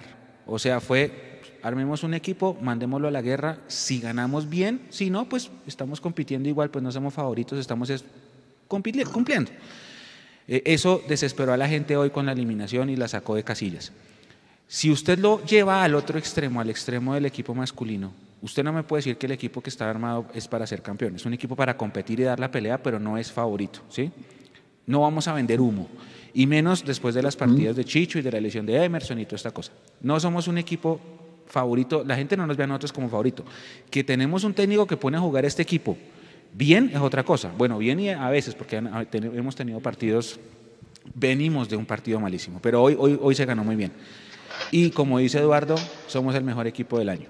Ahora bien, este es un equipo diseñado para competir, ¿sí? Que lo mismo, lo llevamos a lo mismo, que si por esas cosas de la vida se da un accidente y ganamos algo, bueno, está bien, pero en el, en el plan no se, ve, no se vislumbra eh, como el título, ¿no? Y el plan quinquenal y bueno, toda esta cosa.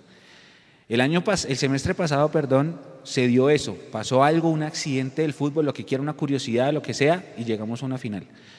Eh, tenemos ¿Ustedes creen que, que, es, que esa es la posición? Es, vamos a lo que sea y si se repite por esas cosas de la vida, pues bienvenido sea o, o de verdad si hay un compromiso de, de mejorar esa, esa, semifinal, esa final perdón, del semestre pasado? Es que, hermano, yo creo que lógicamente eh, no podemos salir aquí a decir que somos los favoritos. Menos cuando apenas van seis fechas, primero. Segundo, tampoco podemos salir a decir acá que podemos ser el, o que debemos ser el campeón este segundo semestre por el simple hecho de haber llegado a la final en, el, en el campeonato pasado.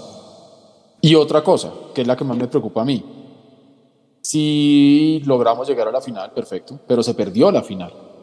Entonces yo no sé qué pasa por la cabeza de los directivos de Millonarios que creen que con el mismo equipo que se perdió una final, y espero se me entienda bien lo que quiero decir, que con el mismo equipo que perdió una final, ahora ellos simplemente dicen que porque empezamos un campeonato nuevo, podemos ser campeones.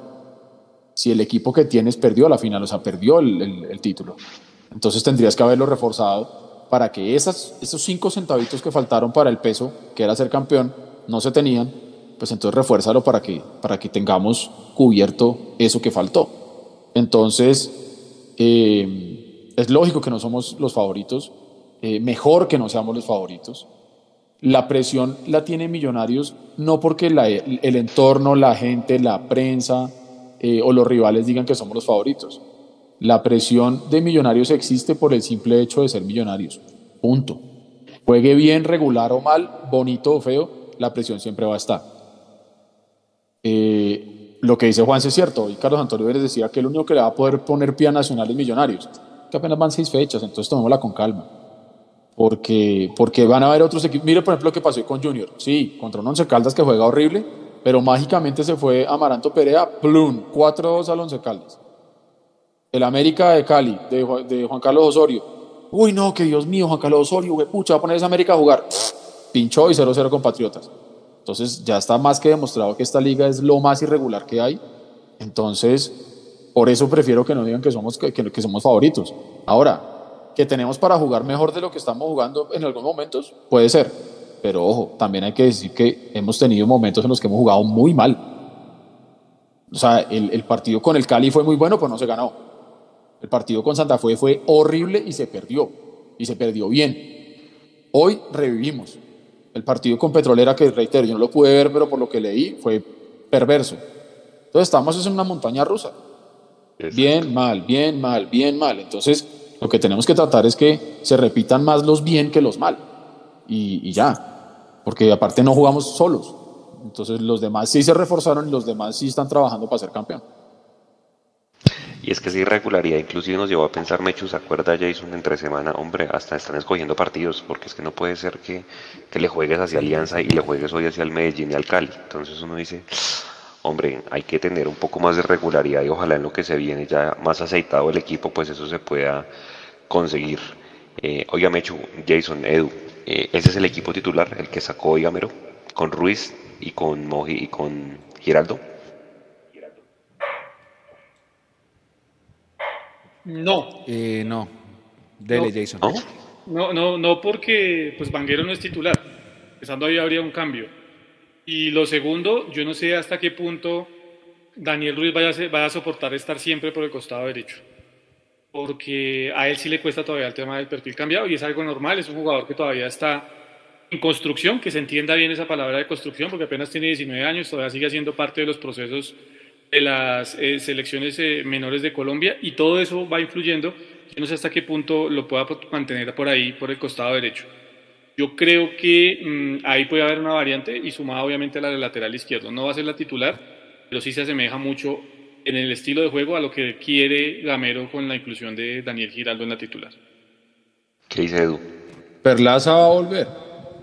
Ya Gamero nos tiene clarísimo y cantadísimo que, que él prefiere tener a Perlaza jugando perfil cambiado que con su lateral natural que sería en su orden Bertel y, y pues ahora Vanguero.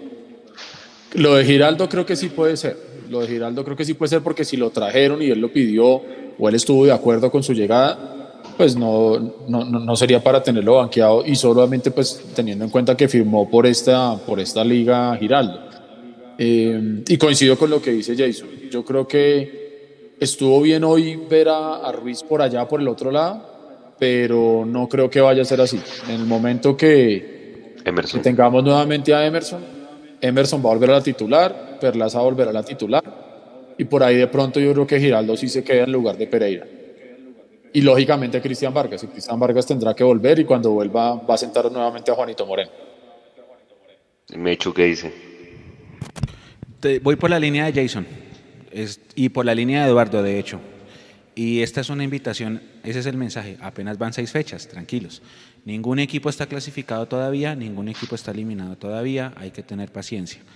Mm, todo el mundo le gana al Once Caldas, nosotros también ya le ganamos al Once Caldas. Todo el mundo le gana al Pasto, nosotros ya le ganamos al Pasto.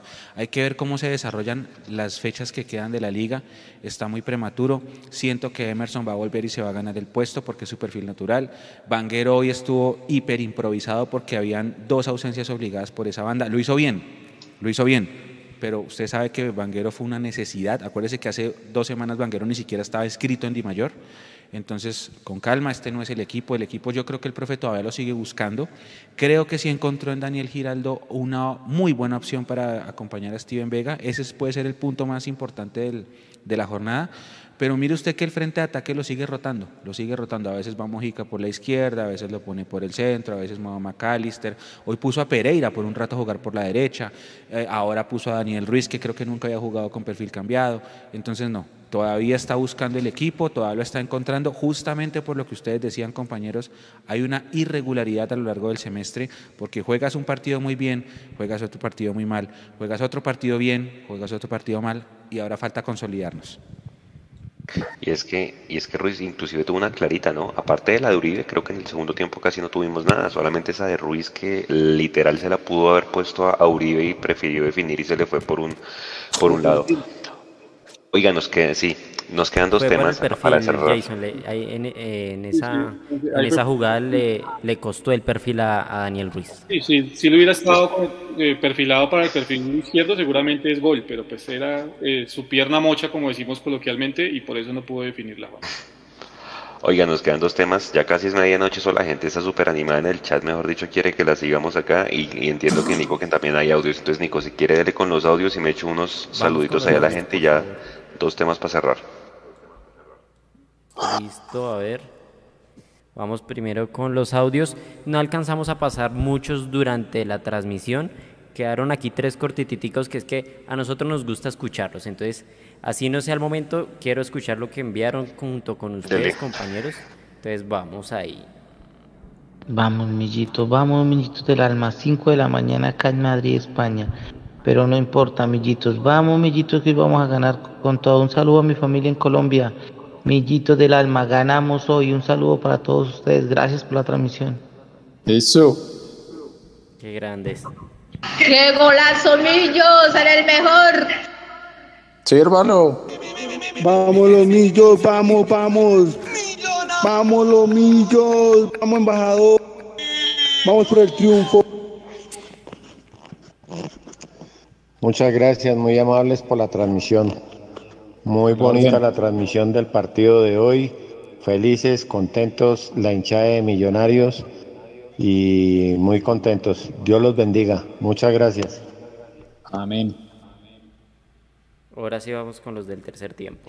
Miren que en el tema de Vanguero, pues Vanguero ha eh, por Gamero y sin embargo le ha dado muchísimas oportunidades a Caballo Márquez y a Briner Paz. Mi pregunta es, ¿qué hubiese pasado si Vanguero hubiese recibido las mismas oportunidades que ellos dos, teniendo en cuenta que se tendrá que usar hoy? Oiga, buena, pregunta. ¿Qué dicen compañeros? ¿Qué dice Jason? ¿Qué hubiese pasado? Mm, es que no estaríamos alternando o, o padeciendo muchas veces con un lateral por perfil cambiado. Además, y ustedes escucharon atentamente, compañeros, la rueda de prensa de Gamero hoy dijo exactamente eso. Que a él no le gustaba tener por los costados, no se refirió a ataque o a defensa, a él le gustaba tener por los costados a gente con perfil cambiado. Y pues, resaltaba lo que había hecho Daniel Ruiz. Si no le gusta, ¿por qué juega con... ¿Por qué insiste entonces? ¿Sí? estoy dando la respuesta que dio Gamero hoy en rueda de prensa. Sí, claro. de eso, entonces uno dice, eh, le hizo falta hacer énfasis que, que, solo en ataque, que en defensa sí es válido, pero en ataque no. Esa, esa sería la pregunta. Pero lo dijo, por los costados no me gusta gente con perfil cambiado y juega con Perlaza con perfil cambiado. Es que ahí es donde uno no entiende, ahí es donde, como dicen por ahí, no me cuadra la letra con la música. Es decir, eh, eh, dice que no le gusta, pero lo pone como si no tuviera más opciones. Y entonces eso, eso da para pensar entonces que a pesar de que no le gusta jugar con perfil cambiado, prefiere eso al del perfil natural como Bertel, y eso me preocupa. Porque entonces quiere decir que la confianza que le tiene a Bertel es nula. Si sale a decir hoy públicamente que no le gusta jugar con perfil cambiado, y así todo pone a un, a un lateral con el perfil cambiado, sabiendo que tiene dos, Bertel primero y luego Banquero, entonces uno termina diciendo, pues hermano, entonces no confías en lo que tienes con, con, con perfil de izquierda, que tan mal los ves o tampoco crees que pueden aportar que, que prefieres poner a, perfil cambiado a pesar de que no te gusta. Mm, no sé, no lo sé, Rick. Toda la razón. Gracias al oyente por esa por esa pregunta. Continuamos. Buenas noches. me echo saludos a la gente. Programa.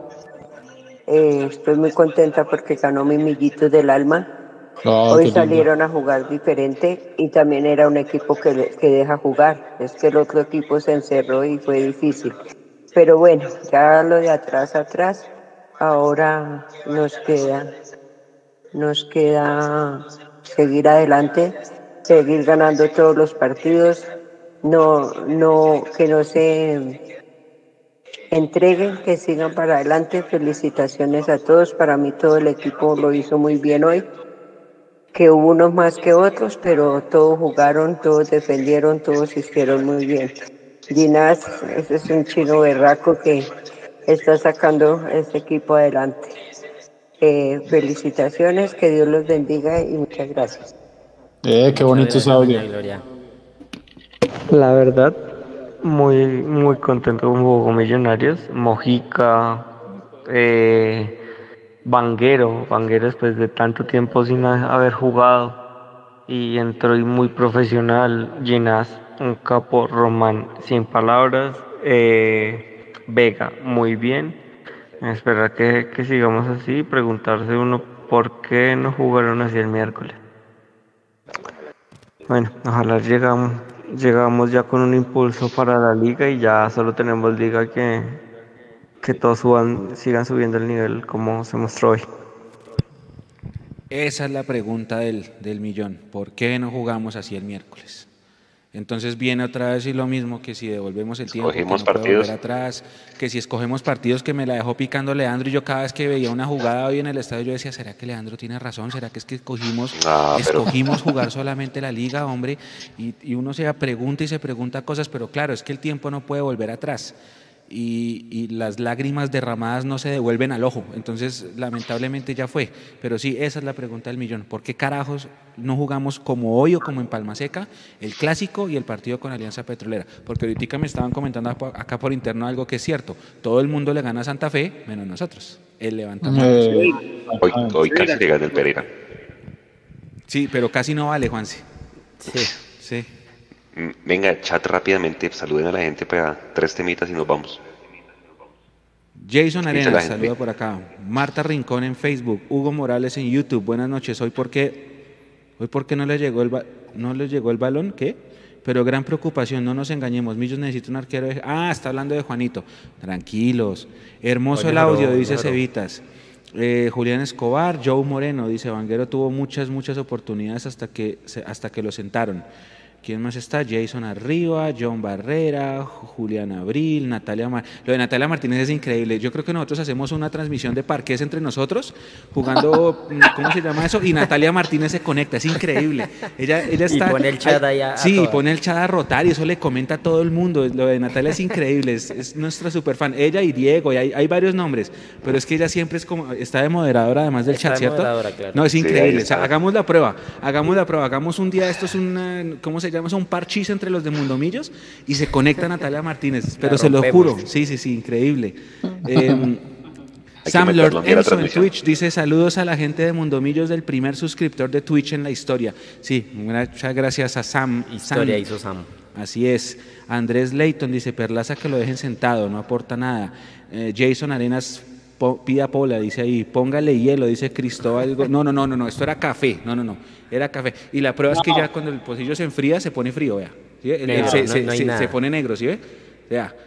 Bebida caliente, el, pocillo se saca el logo de Mundomillos, pero como la, ya se acabó, no, no, jamás. Ahorita sí, si quieren después con Nicolás les servimos, pero no. Oye, la gente lo quiere comprar, Mechu. La gente lo quiere comprar. ¿Dónde se consigue, ¿De dónde podemos comprarlo? A ver, dice eh, Cypress Hill, saluda Alejandro M, Aldemar García. Por ahí está Andrés García que nos hizo una donación más temprano, un saludito Gracias Andrés, como siempre. Oiga, Aldemar también está siempre, lo mismo que No, es que hay, varios nombres que son Diego Heredia, eh, Aldemar, Joana también, por ejemplo, Joana también. Vieja Diego Torres también lo he visto. Diego Torres, baje un poquitico. Andrés García está aquí. Aquí está la donación de Andrés, eh, el de Joana, de Joana, Joana. Joana es otra que siempre está presente, dice Aquí está. Ahí está. Eh, ¿Los audios es normal qué? Que en los audios es normal todo tipo de, hinchas. Oh, ok, ok, ok. Aquí, así, aquí los audios salen de todo lado, gente en España, en China, en Bogotá, en, los aviones, en, los, aviones, en Ciudad Bolívar, en Cedritos, de todo lado. Aquí, aquí no discriminamos a nadie, es lo mejor escuchar a todo el tipo de hinchas que hay de la costa, eh, imitadores de Gamero, eh, sale de todo por aquí. El clásico es un partido aparte, dice Gina Paola García. ¿Quién más está? Julián. vamos a ver lo último que han enviado. A ver. Juan Payepes dice que él también se la pasa por aquí. Ah, Cevitas que rifen el pocillo. lo que podemos hacer es hacer varios de estos y, ponerlos a, a, rifar, porque es que este sí está, este tiene personalizado el nombre mío. Mira, aquí dice Gabriel. Entonces, este no aplica, pero sí se podrían mandar a personalizar eh, varios de estos. Dice acá. No, pero se aplica, métale un autógrafo y listo. no, autógrafo el de Edu. El de Edu, el rey del chat. Eh, dice Checho, Checho saludos. Eh, Lucio Blogs, ese también es otro que siempre está. Eduard Cañón dice que buen partido de Giraldo. Sí, Giraldo jugó muy bien. Para mí está en el top 3. Saludos, muchachos. Qué, humildad la de la gente que compone este equipo. Qué chévere escucharlos. Esto lo dice Roberto Rodríguez en YouTube. No, al revés. Ustedes, gracias. No, la idea es que nos divirtamos. Eh, todos acá en, la alegría y en la, y en la derrota. ¿Ustedes no están preocupados por el arquero? No, yo no estoy preocupado por el arquero. ¿Ustedes? No. Ninguno. Ninguno. No, yo creo que todos vimos las capacidades de Juanito. Yo creo que todos las vimos. Pues Cristian Vargas se, recuperará y ya sabemos también de lo que es capaz Cristian Vargas. No he visto al, al, que estaba hoy de suplente. ¿Qué, saben de él, Mechu? Camilo Romero. Ah, no, él está esperando su oportunidad. Está esperando, está esperando como le tocó. Ah, yo lo vi tapar, creo que él tapó, no, en la Copa Libertadores tapó Melo. No, yo no lo he visto tapar. Yo no recuerdo haberlo visto tapar. Dice acá Jaime Twitch, Gamero hoy entendió que Mojica no puede ser el eje del equipo. Australianito, él es otro de siempre, australianito desde Melbourne, que salude, que dice que Posillos de Mundomillos. Eh, Víctor Vela también que Posillos. ¿Quién más está por acá? Un saludo para... Ah, para mí la figura fue Gina, esto lo dice Cristóbal Gómez en YouTube. Ah, sube un poquitico más, a ver, eh, Juan Romero, Luisita Guzmán, en caso hipotético de que falte McAllister, ¿quién sería el reemplazo? El reemplazo de McAllister sí es Ruiz. Sí. El reemplazo de McAllister sí es Ruiz. Hoy jugó bien Ruiz por la banda derecha, pero no, no, no se compara como cuando está por la Pero Ruiz sí se mete al centro, Ruiz sí se mete al centro como McAllister. Yo creo que Ruiz es más, es más, es más por, por las bandas, para mí. Dice acá Gilberto Torres, Giraldo me parece que da bastante equilibrio, hay que retomar el rumbo, saludos, un abrazo grande para don Gilberto. Pisa mucho el área, pisa mucho el área. Sí, sí, sí, sí. Llega siempre. Oiga, les voy a hacer tres preguntas a cada uno para respuesta corta, pero mejor dicho así porque ya nos van a dar aquí la una de la mañana. La primera es... Sí, ahora nos comprometimos con los pocillos. Le tocó ponerlos. No, hermano, la, sí. La convocatoria Mechu, Eduardo Jason sale el martes. Pónganse en el escenario que se van los tres. Los tres son Román, Vega y Ginas. Se sentirían tranquilos con que jueguen. Por Román seguramente jugaría Perlaza, por Vega seguramente jugaría Pereira. y por Llena seguramente jugaría Murillo. Eh, se sentirían tranquilos y pondrían a sus tres jugadores en Pereira porque si se van, si los llaman a los tres, se pierden el partido en Pereira, Mecho. Sí, yo estaría tranquilo. Mm, ¿Qué partidos serían? La convocatoria son tres, ¿no? Son. Jason sabe más que yo de este lo tema. Que ¿Cuántos partidos nos perdemos, se perderían? De, lo, o sea, lo que pasa es que en La Paz solo son. Sí. La convocatoria va del 27, que, que, sería el día que viajarían los jugadores y retornarían al país el 10. Bueno, quedaría libre realmente el 10 de septiembre. No sé qué partidos tengamos en, esos lapso, en ese lapso de tiempo. Creo que son dos partidos los que se afectan realmente el calendario. Y, eh, sí, creo que sería, serían esos dos partidos los que se afectarían realmente el calendario, donde Millonarios pues tendría que apostarle a eso que dice Juanse. Y me parece a mí que está correcto y para responderle a Juanse, yo también estaría tranquilo teniendo a Murillo, teniendo a Perlaza por ese costado y teniendo a Pereira ahí al lado de Girard. Dice Edu. Pues hermano, me tomo un ansiolítico, ya tengo mi perro, así que no tengo miedo. Listo, vamos a ver, yo creo que si los llaman por lo menos a dos, por lo menos a dos el martes. Yo estoy seguro, casi seguro que Gionas y, y Román se van. Pero bueno, ojalá, ojalá se vayan los tres, que, que bien por ellos. La otra pregunta es laterales, muchachos. Vanguero y Perlaza se les vende en contrato en diciembre de este año. Eh, y Román se le vence en junio y Bertel se le vence en julio del 2022. Eh, con ese escenario, sobre todo con Vanguero y Perlaza, que se les vencen en diciembre, ¿alguno de los dos ustedes creen que va a ser renovado? Jason. Yo creo que Perlaza sí. Vanguero no creo porque pues más allá de la buena actuación de hoy, pues ya lo hemos hablado, es la tercera carta que tiene Camero sobre la mesa, y no sé si él la tenga sobre la mesa o la tenga guardada ya archivada en un cajoncito, pero Vanguero seguramente va a buscar otros horizontes. Acuérdense que tuvo la posibilidad de irse este semestre, no se le dieron las cosas, en medio pasó lo de su señora madre también, que es que eso también hay que mirarlo a veces, uno también se dedica únicamente a lo deportivo, pero no lo personal de los jugadores. También pasó el tema del fallecimiento de su, de su señora madre y demás. Entonces uno también tiene que tener ese tacto a veces para entender a los jugadores del por qué no están. Creo que fue lo que pasó con Vanguero en este arranque de semestre, pero no lo van a renovar, no creo que sea de las cartas para renovarlas. Sí van a renovar a Perlaza y me preocupa así lo que usted dice de Bertel y de Román desde el sentido del proyecto que nos quieren vender los directivos, ¿no? Porque si son los jugadores de proyección de millonarios, tanto Bertel como Román, a esta altura ya deberían estar renovados por unos dos años más al menos para que cuando lleguen las ofertas eh, sea mucho más eh, placentero, digamos, la venta para millonarios en cuanto al económico. Pero pues eso no se ha hecho. Miraremos si de aquí a diciembre se animan a hacerlo. Vea, el, representante de, de Bertel Edu es Gianluca de Franco, que es el mismo representante de Jorman Campuzano, el mismo representante de Andrés Felipe Cadavid, del Chicho Arango, de César Carrillo, de Oscar Barreto. Entonces mantiene varios jugadores ahí. Seguramente no se le agarraron que empieza a mostrar a Bertel eh, en, digamos en lo, que queda del año. Y por qué no decirle venga váyase libre porque pues así son los representantes. No es nada contra él pero pues los representantes también necesitan ganar su, su porción no usted qué haría Edu no pues por eso ahí toma mucha relevancia lo que acaba de decir Jason. Tiene que moverse rápido Millonarios porque vea, Andrés Felipe Román estuvo a, a, punto de irse ya de, de Millonarios. Se fue de Millonarios, llegó a Buenos Aires y por lo que todos ya conocemos, pues no, no se dio.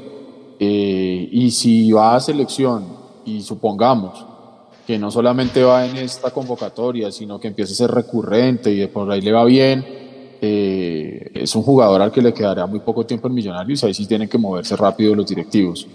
Eh, creo que lo de Vanguero no va más, porque lo decía yo al principio, él estuvo hasta faltando cinco minutos para que cerraran eh, la oficina de inscripciones, él estaba por fuera. Y lo inscribieron y afortunadamente pasó, porque imagínense donde no lo hubieran inscrito y nos pasa lo que nos pasa ahorita. ¿Cómo habríamos jugado hoy? Y ahí estaríamos todos echando madres, que como así, si bebe, eso les pasa por haber dejado ir a Vanguero, y no sé qué, perros. Entonces, nada, hermano, o sea, ya, o sea, yo creo que Vanguero, Vanguero ya no, no, no, no, va a seguir, creo que ya su ciclo estaría cumplido con Millonarios y me parece bien, pero lo de Bertel, exacto, lo de Bertel y lo de Román sí, sí tendrían que estarlo revisando, aunque sabemos que no va a pasar, sabemos que no van a ser el contrato antes, sabemos que van a esperar también hasta el último minuto y va a ser un papelón. Pero bueno, no me voy a estresar por antes, por, por antes de tiempo. Tranquilo. Le renuevan a Perlaza y lo de los otros laterales, ¿usted qué haría? Le renuevan a Perlaza, a Vanguero lo dejan ir porque Vanguero hoy está, hoy está jugando por una necesidad, eh, pero no estaba siendo tenido en cuenta ni iba a ser tenido en cuenta. Afortunadamente lo inscribieron, Dios sabe cómo hace sus cosas, dice la frase. A los demás sí, yo creo que sí los van a...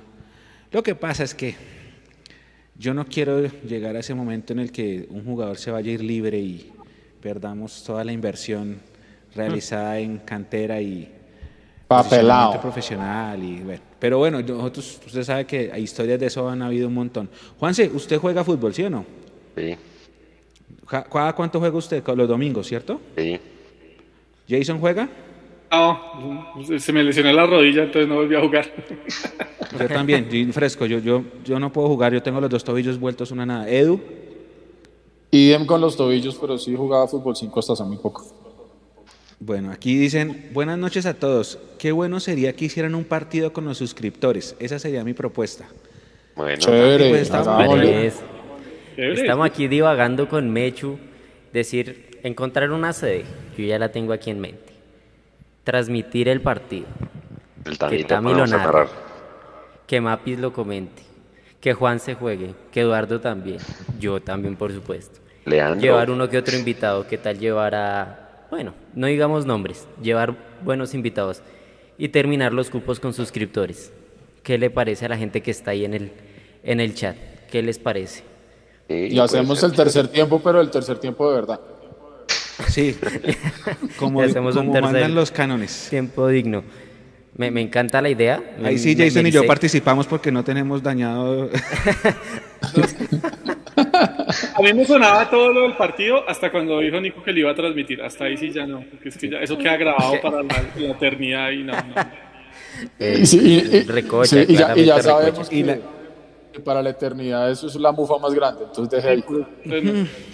Sí, todo lo que queda grabado después le voy a encontrar. Y mire la gente comentando diciendo, no, y también llevamos a Natalia Martínez para que sirva la, para que haga la, logística del evento. Todo el mundo está maravillado con Natalia Martínez, increíble.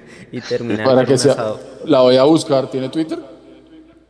No sé, si tienes Twitter, Natalia, ponlo porque... A ver, sí, que pones las, pon tus redes sociales porque la comunidad está mejor. O si no quiere hacerlo público, puedes enviárselo a, a Eduardo por mensaje directo o a cualquiera del equipo. Eh, me estoy hablando como, no, como Juan Cassette. Ese, ese no soy yo, es Juan Cassette. Vaya, busquen a, en, en, en, Instagram a Mike Chowi, se llama el hombre. Y busquen lo que se llama Juan Cassette. Oiga, señores, eh, medianoche. No, no, entiendo nada de lo que están hablando. No, no, no, Edu, es que el jueves, el jueves yo hice una imitación. ¿Usted ha visto ese humorista argentino que se llama Mike Chowi, que, que se inventa un, un, señor que se llama Juan Casedo, un personaje, que es un tipo con la camiseta del West Ham, que todas las situaciones de la vida las explica ah, sí, sí, sí, sí, Eso, eso es, que ¿cómo terminaste con tu novia? Sí, sí, ahora no toca del equipo del frente, eso. Entonces, es, eso. Sí, yo vi uno eh, Edu, Nata Willow, ya le pasaron el... Sí, es esa. Manda el reporte la... Ese, ese, ese, ese, Ahí le votaron las redes, de, escribió las redes Natalia. Edu, ya se la vamos a pasar por interno igual. Nata, Nata Willow. Para que lo siga. Oiga, eh, que la contraten en Mundo Millos. A ver, si, si, a Natalia le interesa ser parte del equipo, que nos escriba por interno y la contratamos ya. Que tenga claro que esto es como, como la pechuga con queso, ¿no? ¿Cómo es? Al gratín. sí. Se nota que ganamos, qué alegría. Así debería ser todos los terceros tiempos. Y ojo, yo estoy tomando Pepsi, no estoy tomando nada más, de verdad. Menos, mal es medianoche, ¿no? Menos mal ya es medianoche, casi no nos están viendo. Sí, sí, sí. Sí, menos mal. Eh, antes de que se despida cada uno, pues, hombre, hoy jugó el equipo femenino. Eh, admiración por todas las jugadoras. Eh, creo que hicieron hasta donde pudieron. Pero pues se ve reflejado, ¿no? La, la, la planeación de, de las directivas del señor Salomón diciendo que, que trata mejor al equipo femenino que masculino cuando ni siquiera les dan las uniformes ni las camisetas y bueno, todo, todo, todo un papelón. Entonces, pues antes de que cada uno de ustedes se despide de pronto su pequeña opinión del tema femenino, Eduardo. Pues hermano, desde que desbarataron el equipo se dio cuenta uno que no le estaban apostando a ser campeonas del, fútbol femenino. Eso estaba clarísimo. Eh, es lamentable porque, porque se juega con, con jugadoras profesionales, con una ilusión, con las ganas de hacer las cosas bien, con la hinchada, eh, pero simplemente muestra a las claras lo que es la improvisación y lo que es realmente no querer hacer las cosas bien. Yo creo que armaron ahí un equipo eh, con muy pocas aspiraciones, no desde el punto de vista de jugadoras, ojo, lo digo desde el punto de vista dirigencial, eh, porque de alguna manera dijeron como que, uy, se nos desbarató esta vaina, sería como un papelón decir que no vamos a participar, entonces venga a ver qué alcanzamos a armar ahí. Y, y, ese no es el, así no es el proyecto. Y, y yo creo que Millonarios, el, el, escudo, los colores, eh, tienen una obligación muy grande tanto en masculino como en femenino. Y la obligación en este, en este caso no pasa por las jugadoras, porque sé que dieron lo mejor que pudieron. Pero cuando usted improvisa todo, pues es imposible pensar que usted va a tener un resultado digno como lo, lo merecían ellas y como lo merecía la camiseta de Millonarios. Una vergüenza, un papelón lo que hacen los directivos de Millonarios y las personas que son las encargadas del equipo femenino, muy mal. Ojalá para el otro año con la liga también de dos, tres meses, pues se pongan serios, se pongan serios y respeten. Respeten a las jugadoras, respeten al, al equipo, respeten los colores y, respeten lo que debería ser un equipo competitivo femenino para Millonarios desde el punto de vista de jugadoras, de proceso, de técnico y de cosas tan básicas como el uniforme, por ejemplo. Que eso muestra que simplemente es como que, vengan, sí, júntense ahí para jugar en el recreo. Una vergüenza. Jason, la imagen de Charon llorando al final desgarradora. Sí, 30 partidos completó Charon Ramírez hoy vistiendo la camiseta de Millonarios, que eso para la liga improvisada de fútbol profesional que hay en Colombia es una cantidad inmensa de partidos. Mm, el estandarte del equipo, diría yo, perdida un poco también por las posiciones en las que las puso a jugar el, el Papu Gómez en, muchos pasajes. Pero duele porque yo no sé, sobre todo por ella, porque no sé si ella, este haya sido el último partido de Charon con la camiseta de Millonarios. Y lo digo porque después de la desbandada que se tuvo el año pasado en cuanto al equipo, en donde como no había proyecto, y el señor eh, que dice que, trataban, que trata mejor al femenino que al masculino, pues debería garantizarles un proyecto. Y como no había proyecto, pues todas se terminaron yendo. Se fue Tatiana Ariza, se fue Lina Arciniega, se fue Sara. Bueno, y podemos empezar a hacer otra vez la lista de todas las jugadoras que se fueron de Millonarios. Yo no sé si esta fue, digamos, la última aparición de Sharon con la camiseta de Millonarios y la verdad que da tristeza, da nostalgia porque es de las jugadoras que le ha entregado muchísimo al club. Y el problema está en lo que dice Edu, estoy completamente de acuerdo con Edu, es que el, dilema del fútbol femenino es que no hay proyectos, salvo dos, el de América y el de Santa Fe. Y por ahí se le junta Nacional eh, cuando se anima.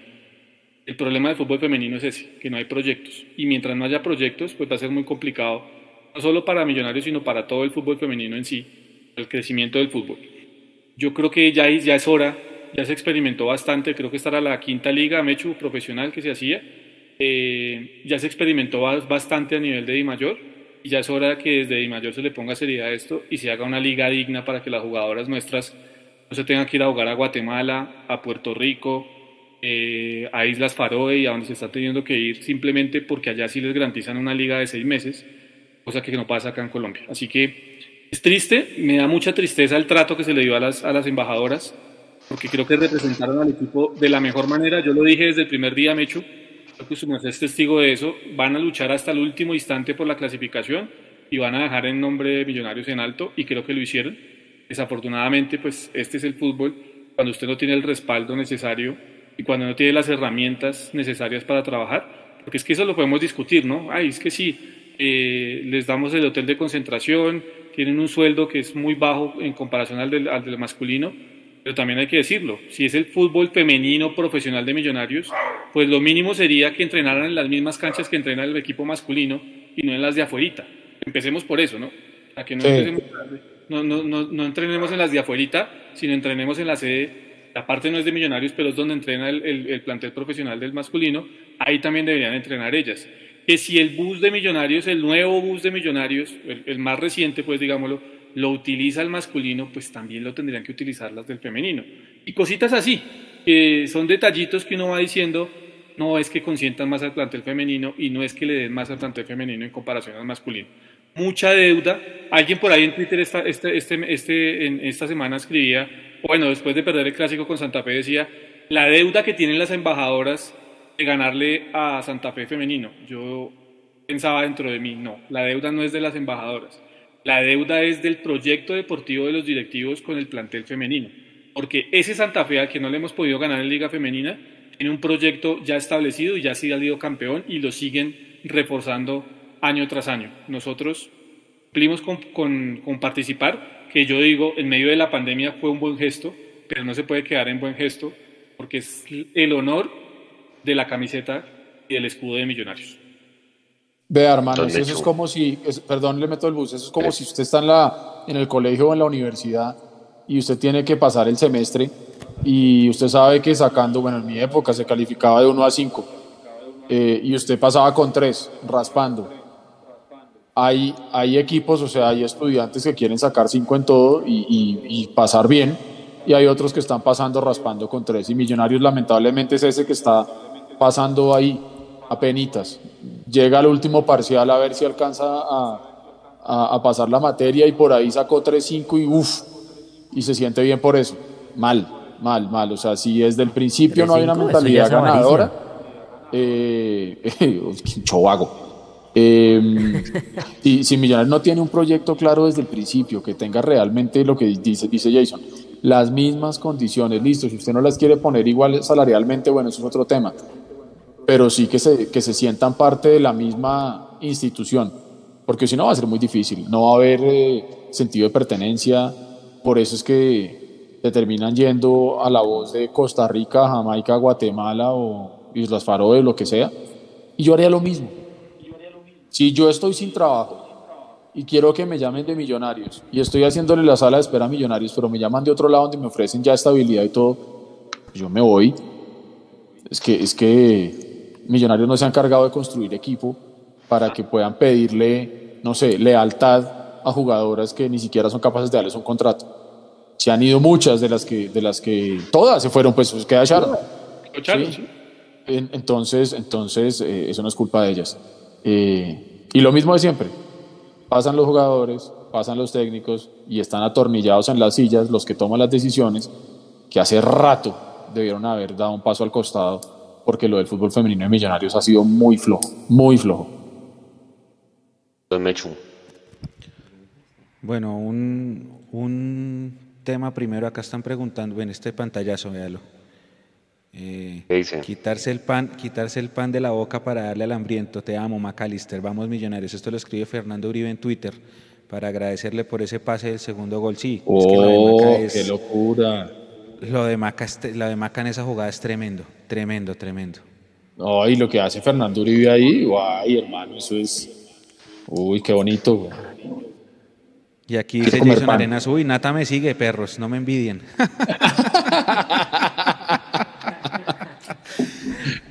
Mucho crack. Están preguntando también que si, que si Mundomillos podría sacar un bus a Pereira. Mala idea no es, nosotros hemos contemplado esa posibilidad, pero hay que... a Pereira. Sí, voy a meter la, cucharada porque va a ser una cosa. Número uno, no se sabe si nos van a cerrar fronteras. Número dos, no se sabe nada de boletería. Número tres, hay que esperar eh, hay que esperar a que salga todo ese tema, a que avisen qué va a pasar, porque sí, hay mucha gente que está sacando bus y que está cuadrando bus, tranquilos. Cálmense porque primero hay que ver qué pasa con el Comité de Seguridad. Con lo que pasó en Manizales, no sé si vaya a haber entrada de hinchas a la capital de Risaralda, hay que esperar. Entonces yo todavía no me precipito, digo con calma, porque ya hay gente que está comprando tiquetes, tranquilos. Hay que esperar a ver qué pasa, qué pasa con la boletería, qué pasa con las determinaciones, calma. Todavía no. Sí, la gente está cantando. ¿no? lo que les decía yo ahorita en el carro, ¿no? Nos vamos para Pereira, ¿qué va a pasar? Señor. No, que calma, hermano, calma, como dice la sí, sí, sí, señora Claudia López. Y bueno, calma. Sí, y con respecto al, al, equipo femenino, ah, Jason tiene toda la razón. Si no entrenan en el mismo lugar, porque las ponen ahí a entrenar ahí donde, donde entrenan las divisiones menores, si no las suben en el bus cuando al menos el equipo profesional está fuera de Bogotá, si les dan ropa del año pasado, porque es que yo me acuerdo que en el lanzamiento de la camiseta 2021 estaban ellas luciendo la nueva camiseta. Y ya la nueva camiseta que ellas lucieron en el evento de lanzamiento no, se la pusieron ni cinco minutos en el campeonato. Eh, si la siguen poniendo a jugar con ropa de entrenamiento como si fuera la pijama del novio, cuando se van a quedar. Es que, o sea, yo me acordé mucho de eso de, eh, mi amor, préstame una camiseta para dormir. Sí, claro, toma mi camiseta XL. Y entonces le queda la camiseta por las rodillas. Así se veía la pobre Nicole Camacho en Villavicencio. Esos pequeños detalles hablan mal de la imagen del club. Porque es que de pronto para la gente dice, no, eso no pasa nada. ¿Por qué critican esas cosas? No, la imagen del equipo está quedando mal. La imagen del equipo está quedando mal. ¿Usted se imagina al Real Madrid mandando a las chinas jugando con la camiseta de la pijama del novio? No, eso no pasa. Eso no pasa, los equipos de realmente grandes esas vainas no pasan. Y usted cuando maneja una imagen de un equipo la tiene que manejar en todos los detalles, en todos los detalles. Es que no puede ser que si hacen un evento de lanzamiento de indumentaria, pongan a jugar al equipo profesional, porque eso es fútbol profesional, ojo, la pongan a jugar con la ropa del año pasado, eso no está bien. Listo, pongan a jugar a las inferiores con la ropa del año pasado, que se demore un poquito, está bien, porque finalmente son divisiones menores, pero un equipo profesional no. Pequeños detalles como esos, señor. Es que eso es como cuando en la casa habían varios hijos, ¿no? Entonces el, el, mayor es el que podía estrenar. ¿No? Exacto. El mayor podía estrenar. Y a ese man en diciembre le iba una chimba. Pero luego en el, cumpleaños de los otros, o cuando el, segundo o el tercer chino se le fregaba el uniforme del colegio, no, pues coja el de su hermano.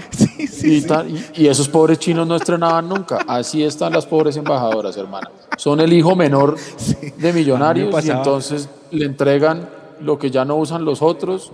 Y tome, hágale ahí como para que no sé qué, como para que diga que si tiene con qué jugar, vaya, salga y juegue, mía. Tome, tome, ahí pongas eso.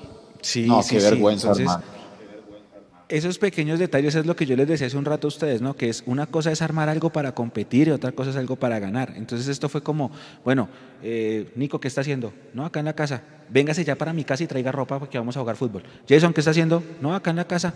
Coja un, ya le pago un Uber y véngase para mi casa que vamos a jugar fútbol 5. Juanse, ¿está ocupado? No, véngase para mi casa. Así fue, armar un equipo ahí como para competir a lo que salga, a lo que salga. Y por eso las últimas Y a mí no me llamaron, a mí no me llamó y yo por eso me fui a Islas Faroe. no, se fue.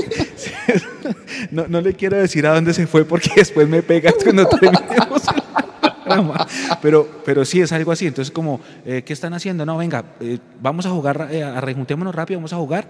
Y, y así no son las cosas. Entonces, hay equipos que se arman para ganar y hay equipos que se arman para cumplir. En este caso fue para competir.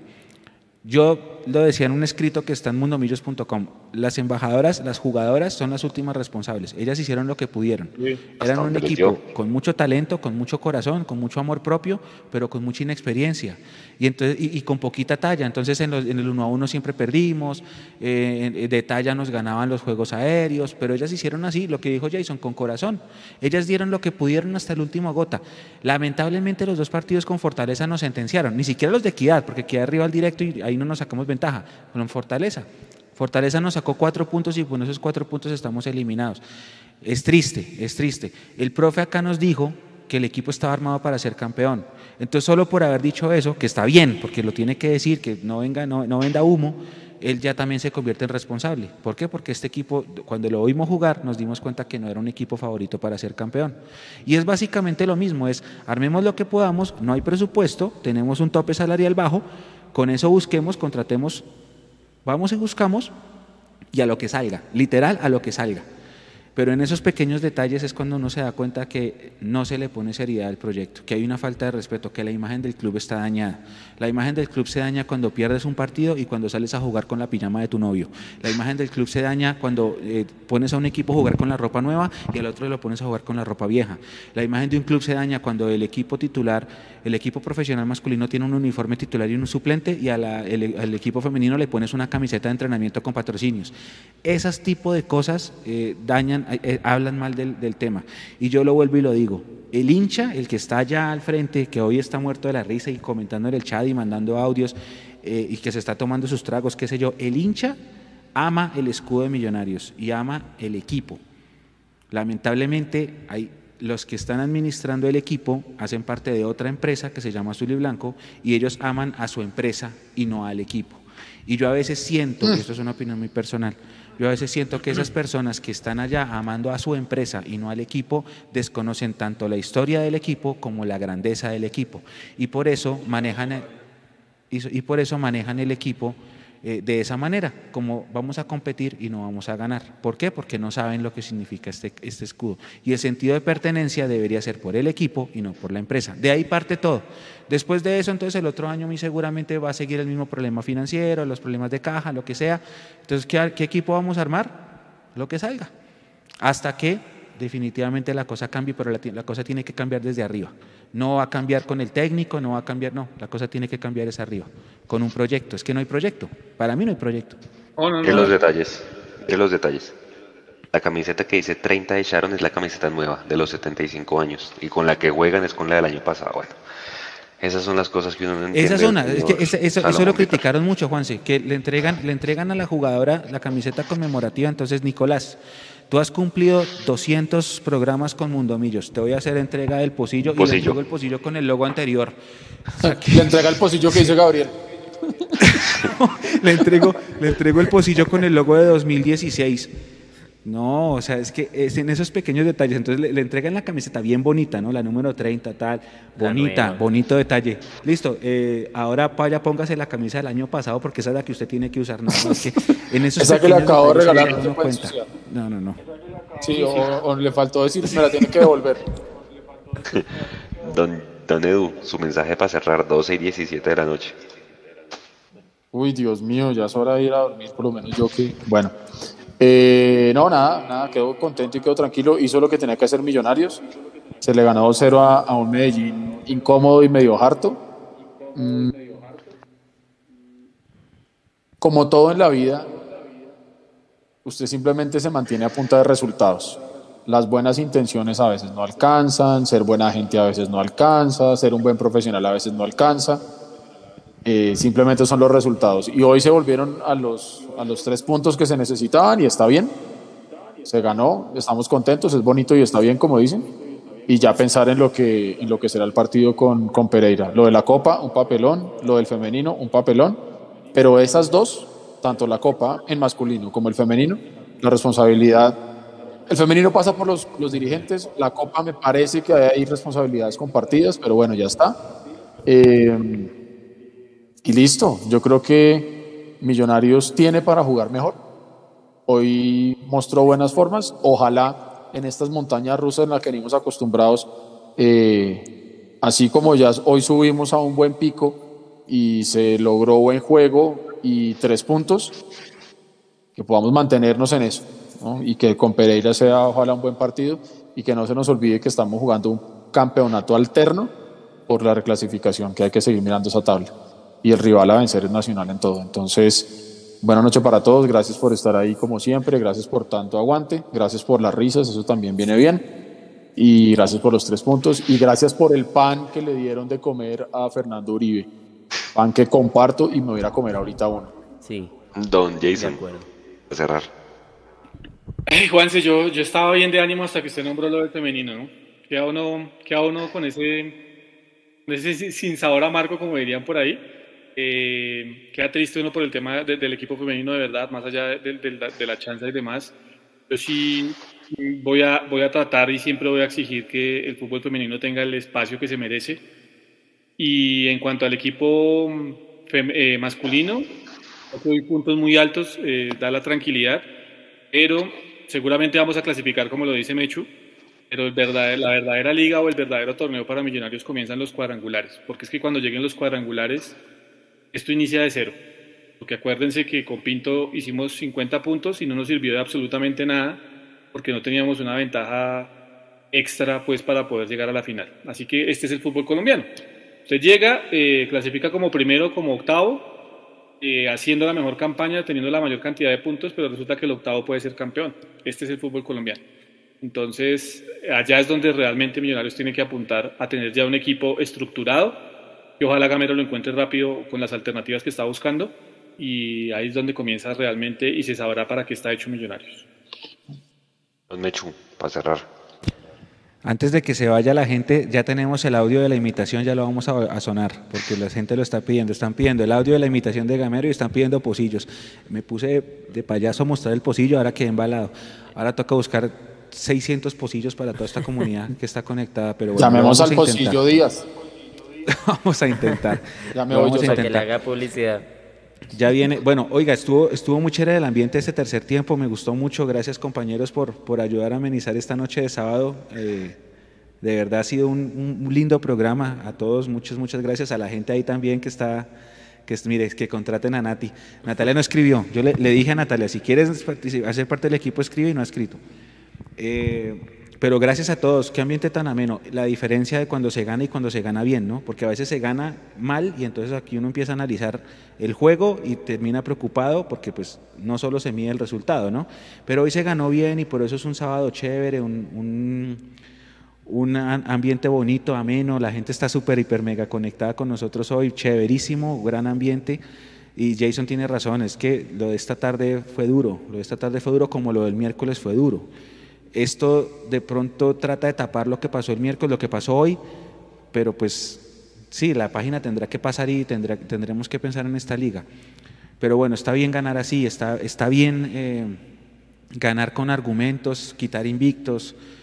Esto es, esto es lo que es Millonarios de verdad. Es un, es un buen partido, fue un partido chévere, lo ganamos bien, quitamos ese invicto del Medellín que de pronto la gente decía, uy, que el bolillo. Y por eso me gustó, el ambiente ha sido muy, muy chévere, gracias a todos vacunas, mundomillos, miren, la gente está loca. Em, y, pero bueno, gracias a todos, de verdad gracias, ya vamos con el audio y nada, esto sigue, nos vemos el jueves, nos vemos el jueves en el live y nos vemos el sábado, Dios mediante, si nos, si nos permiten ir a Pereira a hacer el cubrimiento desde allá.